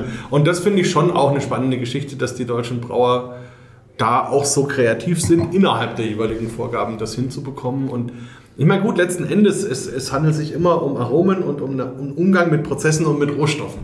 Und nachdem man ja da doch sehr viele Möglichkeiten hat, lässt sich natürlich auch vieles darstellen. Und Allerdings ist das immer so eine Geschichte, wo ich finde, da wird dem Bier oft Unrecht getan, weil da natürlich viel Kunst drinsteckt. Die, also natürlich muss ein Winzer auch gut sein, logischerweise. Aber an anderen Stellen in seinem Prozess, also der macht halt viel im Weinberg und in dieser Zeit und dann eben bei der, beim, beim, na, beim Maischen letzten Endes, aber danach ist dann, ist dann irgendwie so gut. Ähm, aber beim Brauen ist dieser Prozess, der da eben das Brauen an sich, das Maischen und alles danach Hopfenstopfen zum Beispiel, aber insgesamt das Spiel dann mit den verschiedenen Hefen, mit allem drum und dran, wo man doch sehr bewusst rangeht, auch eine große Kunst, die oft so ein bisschen verkannt wird, finde ich. Also zumindest wenn man in Deutschland sind, da ist der Stellenwert von Bier oft nicht da, wo er vielleicht hingehört. Ja, wobei ich den Winzern jetzt nichts abtun will. Nein, nein, nein, nein, Die, Haben einen ganz, die haben einen ganz anderen Ansatz und den finde ich total spannend. Ich kenne jetzt äh, weniger deutsche Winzer. Ich bin jetzt sehr jahrelang im Winter in Südafrika gewesen und habe da das Glück gehabt, mit etlichen Winzern zum Reden. Also denen, ihrer Ansatz ist halt komplett anders hm. wie der vom Brauer. Äh, okay, beim Wein heißt es ja Cuvée und äh, beim Bier heißt es Bierpuncher. Wobei wir bei holzfass gereiften Bieren schon eher wie ein Winzer denken müssen. Hm. Und äh, was die da teilweise machen in, in, mit Böden und mit, mit einer Palette, die sie sich aneignen an Geschmäckern, an, an, an Noten, wo sie dann irgendwo äh, im richtigen Verhältnis zusammenmischen, total spannend. Total. Also ich schaue schon ganz gern auch mhm. über den Tellerrand vom Brauer raus, äh, wo ich auch in der Bäckerei, wo wir das begonnen haben, das war total interessant, weil man dachte, hey, das gibt es ja gar nicht. Das könnte ja sein, der redet ja teilweise fast vom, vom, vom, vom Gedankengang wie amerikanische Grafbrauer. Mhm. Du hast da immer wieder in diesem äh, produzierenden, lebensmittelproduzierenden Bereich so viele interessante Ansätze, äh, wenn der Rohstoff natürlich im Vordergrund steht. Äh, wenn alles über Effizienz geht, äh, das hast du ja, vorhin klar. gesagt, ja. Deutschland hat einen sehr, sehr verbraucherfreundlichen äh, Bierpreis. Mhm. Äh, das freut die Verbraucher, die Produzenten nicht ganz so, aber darum haben sich natürlich auch die Brauereien dahin entwickelt. Und ähm, das darf man nicht verteufeln, da gibt es schon einen Grund dafür. Äh, ist ein bisschen wach, wachgerüttelt worden und ist auch gut so. Und der Mittelstand hat das ja auch erkannt und äh, wie gesagt, in der Region sind wir sowieso äh, sehr gut beieinander. Äh, das ganze Fränkische, äh, toll, wir haben in Bayern einfach eine Bierlandschaft, die Spaß macht, muss man schon sagen. Und äh, da beneidet uns, glaube ich, fast die ganze Welt. äh, die, die Belgier nicht, weil die wissen es gar nicht und wollen es nicht wissen. Aber war ist schon, äh, ist schon ein Segen, in, in, so einer, in so einer Gegend äh, sich zu Hause fühlen zu können. Das stimmt. Absolut. Jetzt gehen wir dann zum. Ja, wobei ich noch einen Satz sagen muss, ich finde das wirklich ein sehr, sehr gelungenes Saison, weil es auch die, wie man so schön sagt, Drinkability eines Saisons hat. Und das ist ja oft so ein, so ein Punkt, das hinzubekommen, ist auch gar nicht so einfach. Ähm, trotz dieses, dieses hohen Vergärungsgrads mhm. und dieser intensiven Aromatik und der Bittere, die ja trotzdem da sein muss, ähm, da ein schönes, ausgewogenes Bier hinzubekommen, das gefällt mir wirklich sehr gut. Und ja, das zeigt vielleicht auch, dass die Internationalität halt größer geworden ist, auch was die Bierstile angeht, was die Rohstoffe angeht. Ähm, und man da natürlich mittlerweile einfach noch mehr auch machen kann weil der Verbraucher vielleicht jetzt auch ein bisschen mehr offener ist und, und auch mal gern was anderes ausprobiert. Und ja, also ja, sind wir mal gespannt auf diese Dose. Du hast ja schon gesagt, da ist eine Brezel drin, es ist zumindest auch eine drauf. Also, äh, ja. Heißt es ja auch Free Lunch. Ähm ja, Omnipolo macht natürlich schon äh, sehr ausgefallene Sachen. Und wir haben hier ja den schwedischen Lehrling gemacht. Mhm. Äh, witzigerweise ja eigentlich ein bayerisches Helles mit äh, schwedischem Malz. Und äh, beim Free Lunch muss man das Glas jetzt vorher nicht unbedingt ausspülen, weil nee. das verschlägt alles, was vorher war, auch die Saison. Und äh, ja, schaut ein bisschen ölig aus. Absolut. Also ich muss, ich muss den Namen nochmal sagen. Hoffentlich kriege ich es jetzt nach den ganzen Bieren noch unfallfrei hin. Also da steht jetzt Chocolate and Vanilla Sprinkled Pretzel Imperial Stout. Ich habe gelernt, man muss von hinten anfangen. Also Stout, Imperial Stout kriegt man hin. Pretzel, das ist das klassische Wort für Brezel. Und dann haben wir hier noch Schokolade und Vanille. Erinnere mich vielleicht so ein bisschen an diesen, diesen Snack, den es manchmal gibt, die Brezeln, die in Schokolade getaucht sind, die man so in kleinen Tütchen kaufen kann. Ja, also Omnipollo, das ist natürlich schon eine Hausnummer und es ist auch so ein typisches Omnipollo vom Aussehen her, also sehr intensiv von der Farbe. Man merkt auch schon, da ist ein bisschen Alkohol dabei und ähm, natürlich sehr aromatisch und das ist eine Brauerei, die wirklich spaltet, also muss man sagen, aber die in meinen Augen auch oft äh, spannende Grenzen auslotet oder sogar wieder überschreitet, um nochmal an neue äh, Sachen vorzustoßen und ähm, ja, die sich auch einfach trauen. Und ich glaube, wo es auch Spaß macht, äh, Collaborations zu machen. Und na, wir können ja erstmal kurz über das Bier sprechen und dann würde mich interessieren, wie da so ein Collab eigentlich abläuft, ähm, weil es ja auch immer so eine, so eine Frage ist, wie so zwei Brauereien, kreative Köpfe, eigene Philosophien dann sich treffen und zu sagen, jetzt machen wir hier gemeinsam ein Bier. Ne? Aber vielleicht erst zu diesem Bier, es ist halt echt sehr spannend. Also als Mittagessen zu bezeichnen, finde ich es auch interessant, aber es ist ja gratis, insofern als, als Free Lunch. Aber man hat tatsächlich, und das finde ich ist immer die Herausforderung, wenn ich diese Zutaten habe jetzt hier, wie Schokolade, Vanille, diese Brezeln und dann Imperial Stout, dann möchte ich das irgendwie auch wahrnehmen können. Und das kann man. Und das finde ich, ähm, ist für mich immer so die Benchmark, auch in einem Bierwettbewerb, weil es gibt ja doch Brauer, die schreiben alles Mögliche da drauf, was angeblich drin ist. Und wenn man dann reinriecht, naja, dann riecht es halt wie, wie ganz normales jeweiliges von diesem Bierstil. Und dann ist man sogar eher enttäuscht. Und hier finde ich das ganz spannend weil man wirklich von der Schokolade bis zur Vanille, Tschüss. bis zu dieser Brezenkruste ähm, und dann eben die Stout-Noten mit diesem kaffeeigen Ton ähm, wirklich alles dabei hat. Das ist sehr, sehr interessant. Wuchtig natürlich auch, 11%, okay. Aber ist es halt drin, was draufsteht? Hm. Und hat natürlich eine schöne, süße Note und auch so eine, so eine herbale, so eine kräutrige Note, die finde ich ganz spannend. Ähm, hm. Ja, mal schauen, was da noch so draufsteht. Haferflocken, mhm. Vanille und Kakao-Raspeln, Brezeln. Habt ihr da wirklich ganze Brezeln reingeschmissen? Ja, allerdings sind die schon eher ein bisschen auf der Marketingseite, muss man sagen. äh, Vanille, absolut, äh, da ist auch richtig Geld ausgegeben worden. Äh, zu dem Bier könnte natürlich mein Braumeister, der Stangl Michael, deutlich mehr sagen. Meine Tochter war ein paar Wochen oben in der Brauerei, die Brauerin genannt hat und äh, dort gearbeitet hat. Das war, glaube ich, auch in dem Zeitraum, wo es dann abgefüllt wurde. Ähm, ja, Omnipolo macht äh, wirklich sehr außergewöhnliche Biere. Äh, gut, mit ihnen kommen wir zusammen, weil wir die Brauanlage geliefert haben. Und ähm, so wie auch doch die Mehrzahl der Kollaps eigentlich zusammenkommen, was äh, natürlich eine, eine schöne äh, Synergie ist, weil wenn die Brauereien, äh, wenn die Braumeister, Brauereibesitzer dann zu uns kommen zur, zur Abnahme, um das Sudhaus anzuschauen, die Brauerei anzuschauen, äh, hat man natürlich äh, super gut Zeit für sowas. Den Brauprozess will man eh durchsprechen, die Automatik durchsprechen. Man, dann eignet sich natürlich so ein Kollaps schon unheimlich äh, dafür und äh, das wollen wir auch noch viel mehr nutzen in der Zukunft. Ich verlagere eigentlich gerade meinen Schwerpunkt äh, Richtung Kamba rein. Äh, früher war ich sehr viel unterwegs in den USA und habe den Verkauf von Brauanlagen darüber gemacht. Mittlerweile seit einem Jahr bin ich eigentlich äh, viel mehr vertrieblich auf der Kamba-Seite zuständig. Brauerei brauche ich zum Glück nicht so viel machen, weil wir da ausgezeichnetes Brauereiteam haben. Und ja, so, kommen, so kommt die Qualität, so kommt die Konstanz äh, rein und ich versuche eigentlich gerade die Synergien noch mehr zu nutzen. Und da sind die Kollaps äh, natürlich toll. Äh, wir haben, war ja mit der Hauptgrund, wieso wir auch gesagt haben, äh, die Brauerei als Showroom, als Technikum, Weiterentwicklung und dann diesen mega Erfahrungsaustausch, wo du, wo du mit Spitzenbrauern aus der ganzen Welt hast. Wo, äh, wenn ich jetzt irgendein Bier machen will, das jetzt eben nicht im, im deutschen Bierspektrum angesiedelt ist, äh, dann weiß ich fünf Leute, die ich anrufen kann.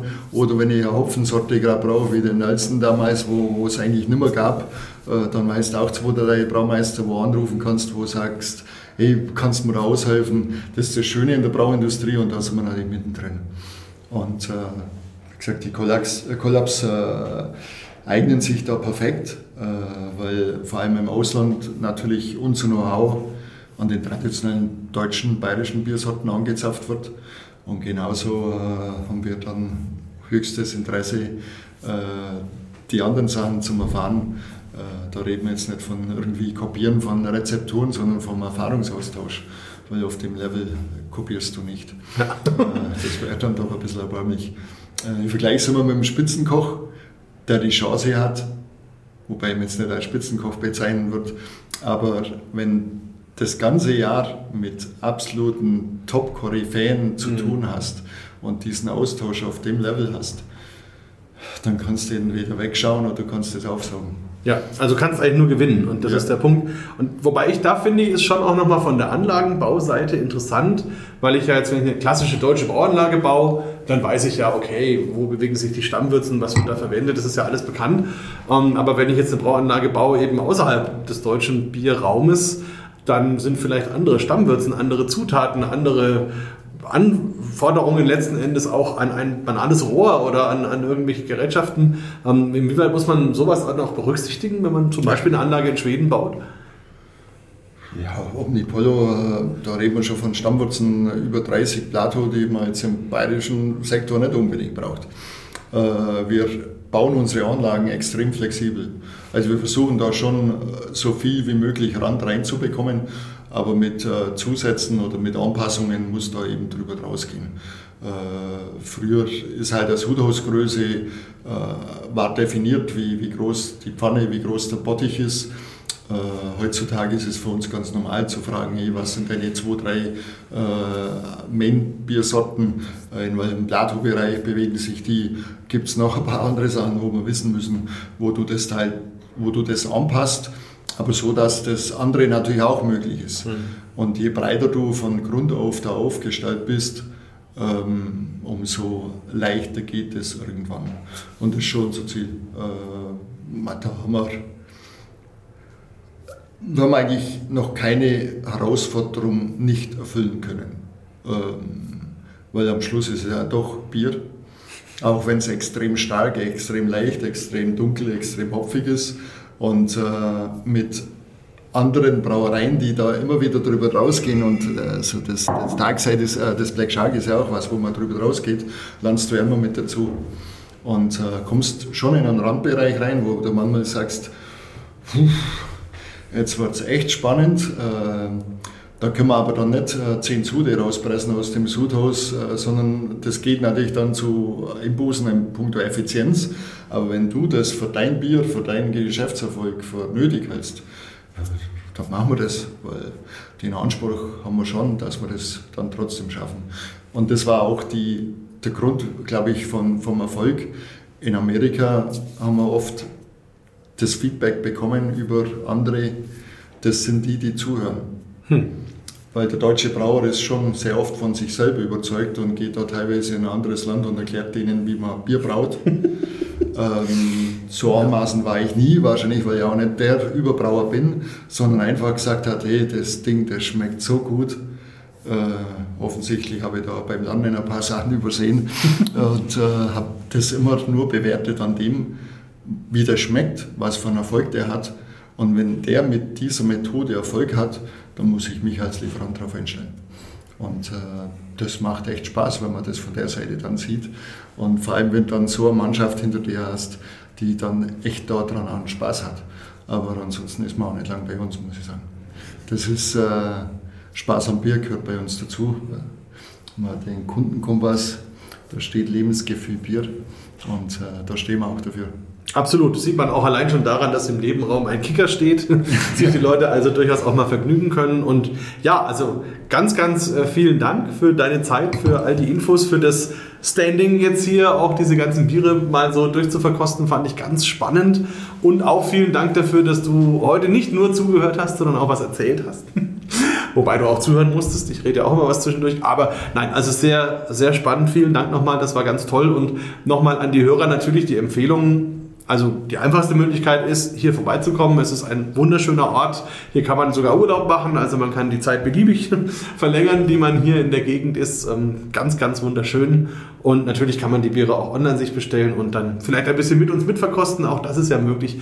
Also viel Spaß auf jeden Fall und dir nochmal vielen, vielen Dank. Ja, danke Markus. Hat Spaß gemacht. Bier Talk, der Podcast rund ums Bier. Alle Folgen unter www.biertalk.de.